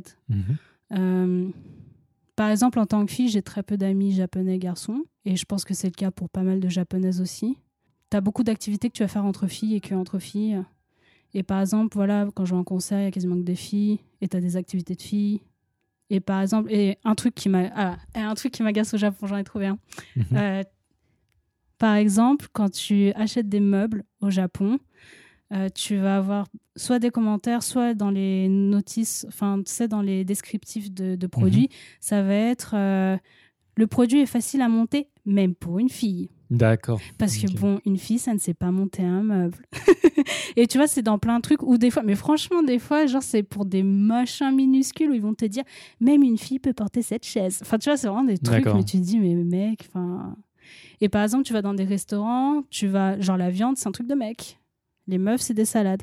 Donc, par exemple, tu vas aller dans des restaurants et des fois, ils vont te mettre, euh, genre, ah, la salade, euh, on recommande pour les filles. D'accord. Alors tu peux être un gars et aimer la verdure, quoi. Mais euh, au Japon, c'est vraiment géré jusque-là. Et je pense qu'en France, ça ferait lever un sourcil, ce genre de commentaires, où les gens Mhm. seraient un peu, bon, on va se calmer là-dessus. Mais au Japon, c'est quand même relativement accepté. Et même dans la, la culture pop. Regarde, le, Ouais. le Pokémon qui est sorti euh, il y a deux jours. J'ai pas vu. J'ai vu qu'il y en avait un qui est sorti. Il y a deux jours, là, le Scarlet, euh, Scarlet et je sais plus, le rouge. Ouais. Je sais pas, je sais pas le nom de- du rouge qu'ils ont utilisé. Mais euh, bah, tu commences l'aventure et c'est la maman qui est à la cuisine. De toute façon, le papa, il est jamais Ouais, là dans voilà. les Pokémon. Et tu vois, en fait, euh, là, je parle de petits exemples comme ça, mais c'est vraiment ultra euh, pernicieux. Et euh, par exemple, c'est tout de suite, si tu vas à un event, bah, si t'es une meuf, tu vas être à la cuisine, tu vois. Mhm. Genre, c'est normal que la meuf fasse tout au niveau de ça, rangement, nettoyage, machin et tout.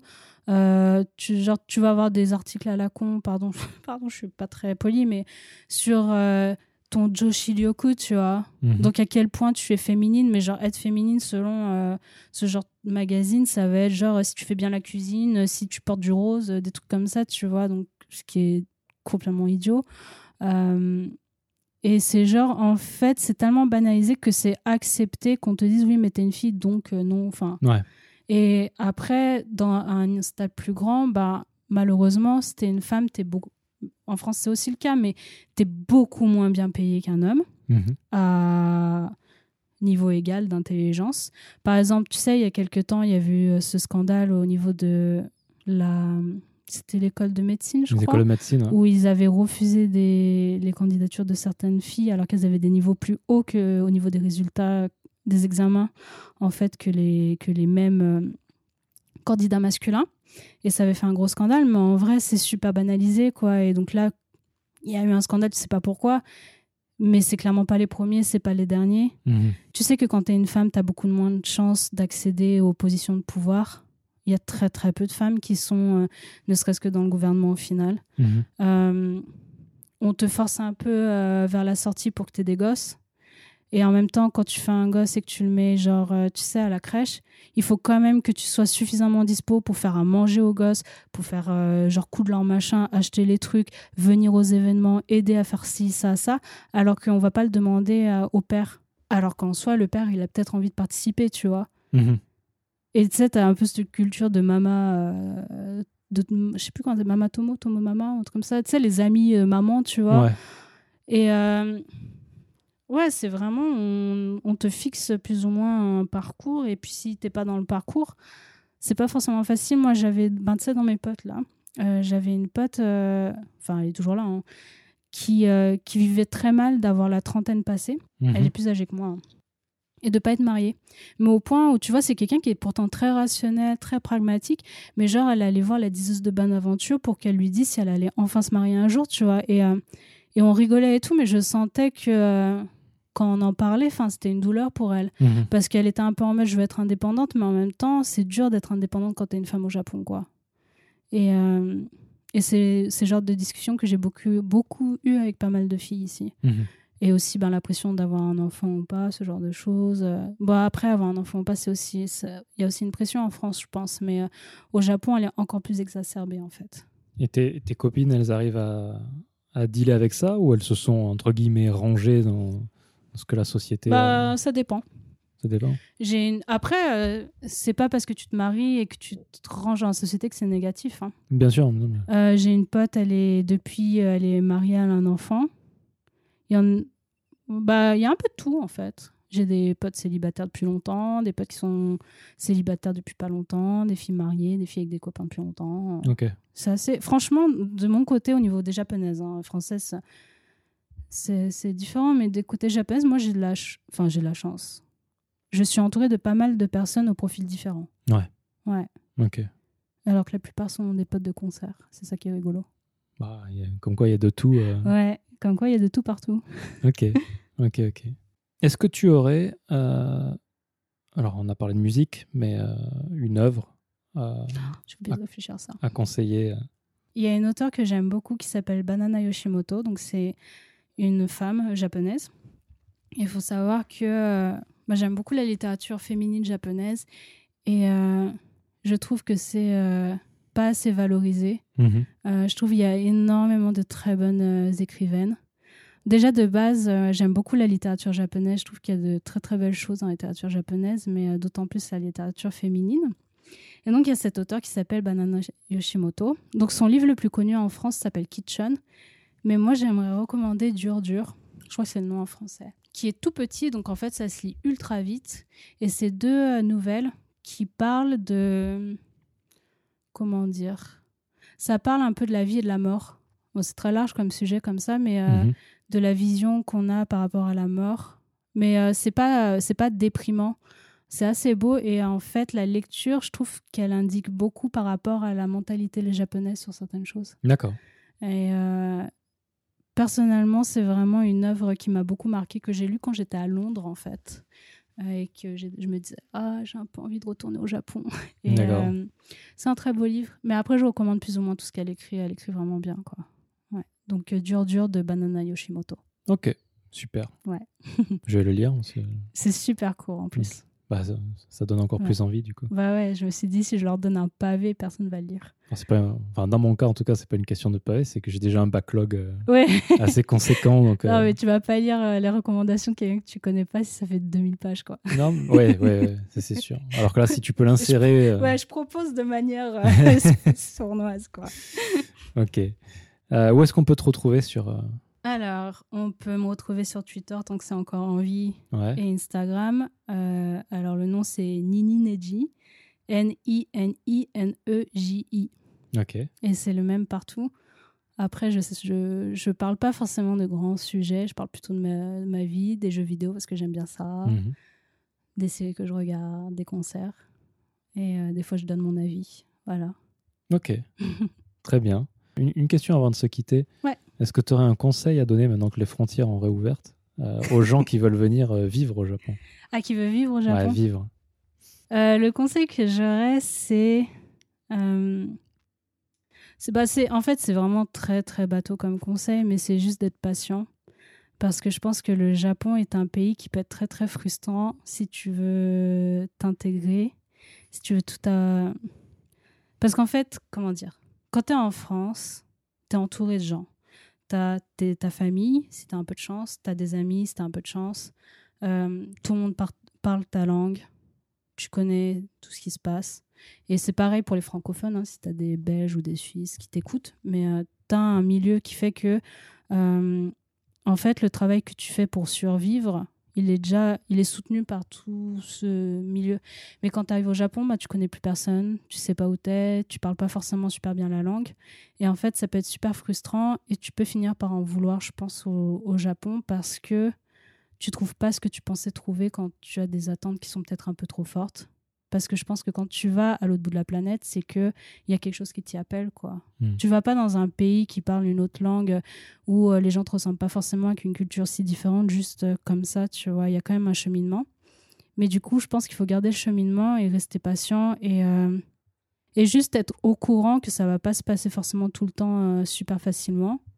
Et la chance que les gens maintenant, qu'il n'y avait pas forcément avant, c'est que, bon, on sait pas jusqu'à quand, mais il y a Twitter.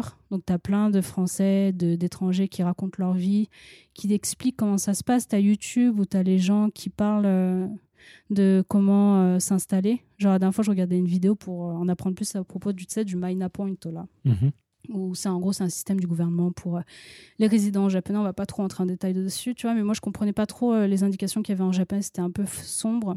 Donc je regardais des vidéos. Donc tu as énormément de ressources de nos jours pour pouvoir avancer. Donc il suffit juste d'être patient et de pas avoir euh, ouais et puis de d'être suffisamment motivé d'aller voir sur YouTube, d'aller voir sur euh, Twitter, de pas arriver avec les, les mains dans les poches, je crois, parce que les gens sont pas là pour euh, tout faire pour toi, donc il va falloir faire euh, ta part du travail. Et du coup, ça, ça demande de la patience, c'est un peu de motivation. Donc voilà, juste être patient. Ok, très bien. Ben, merci à toi Merci. Et euh, merci aux auditoristes d'avoir écouté. Et puis je vous dis au mois prochain. Au revoir. Au revoir.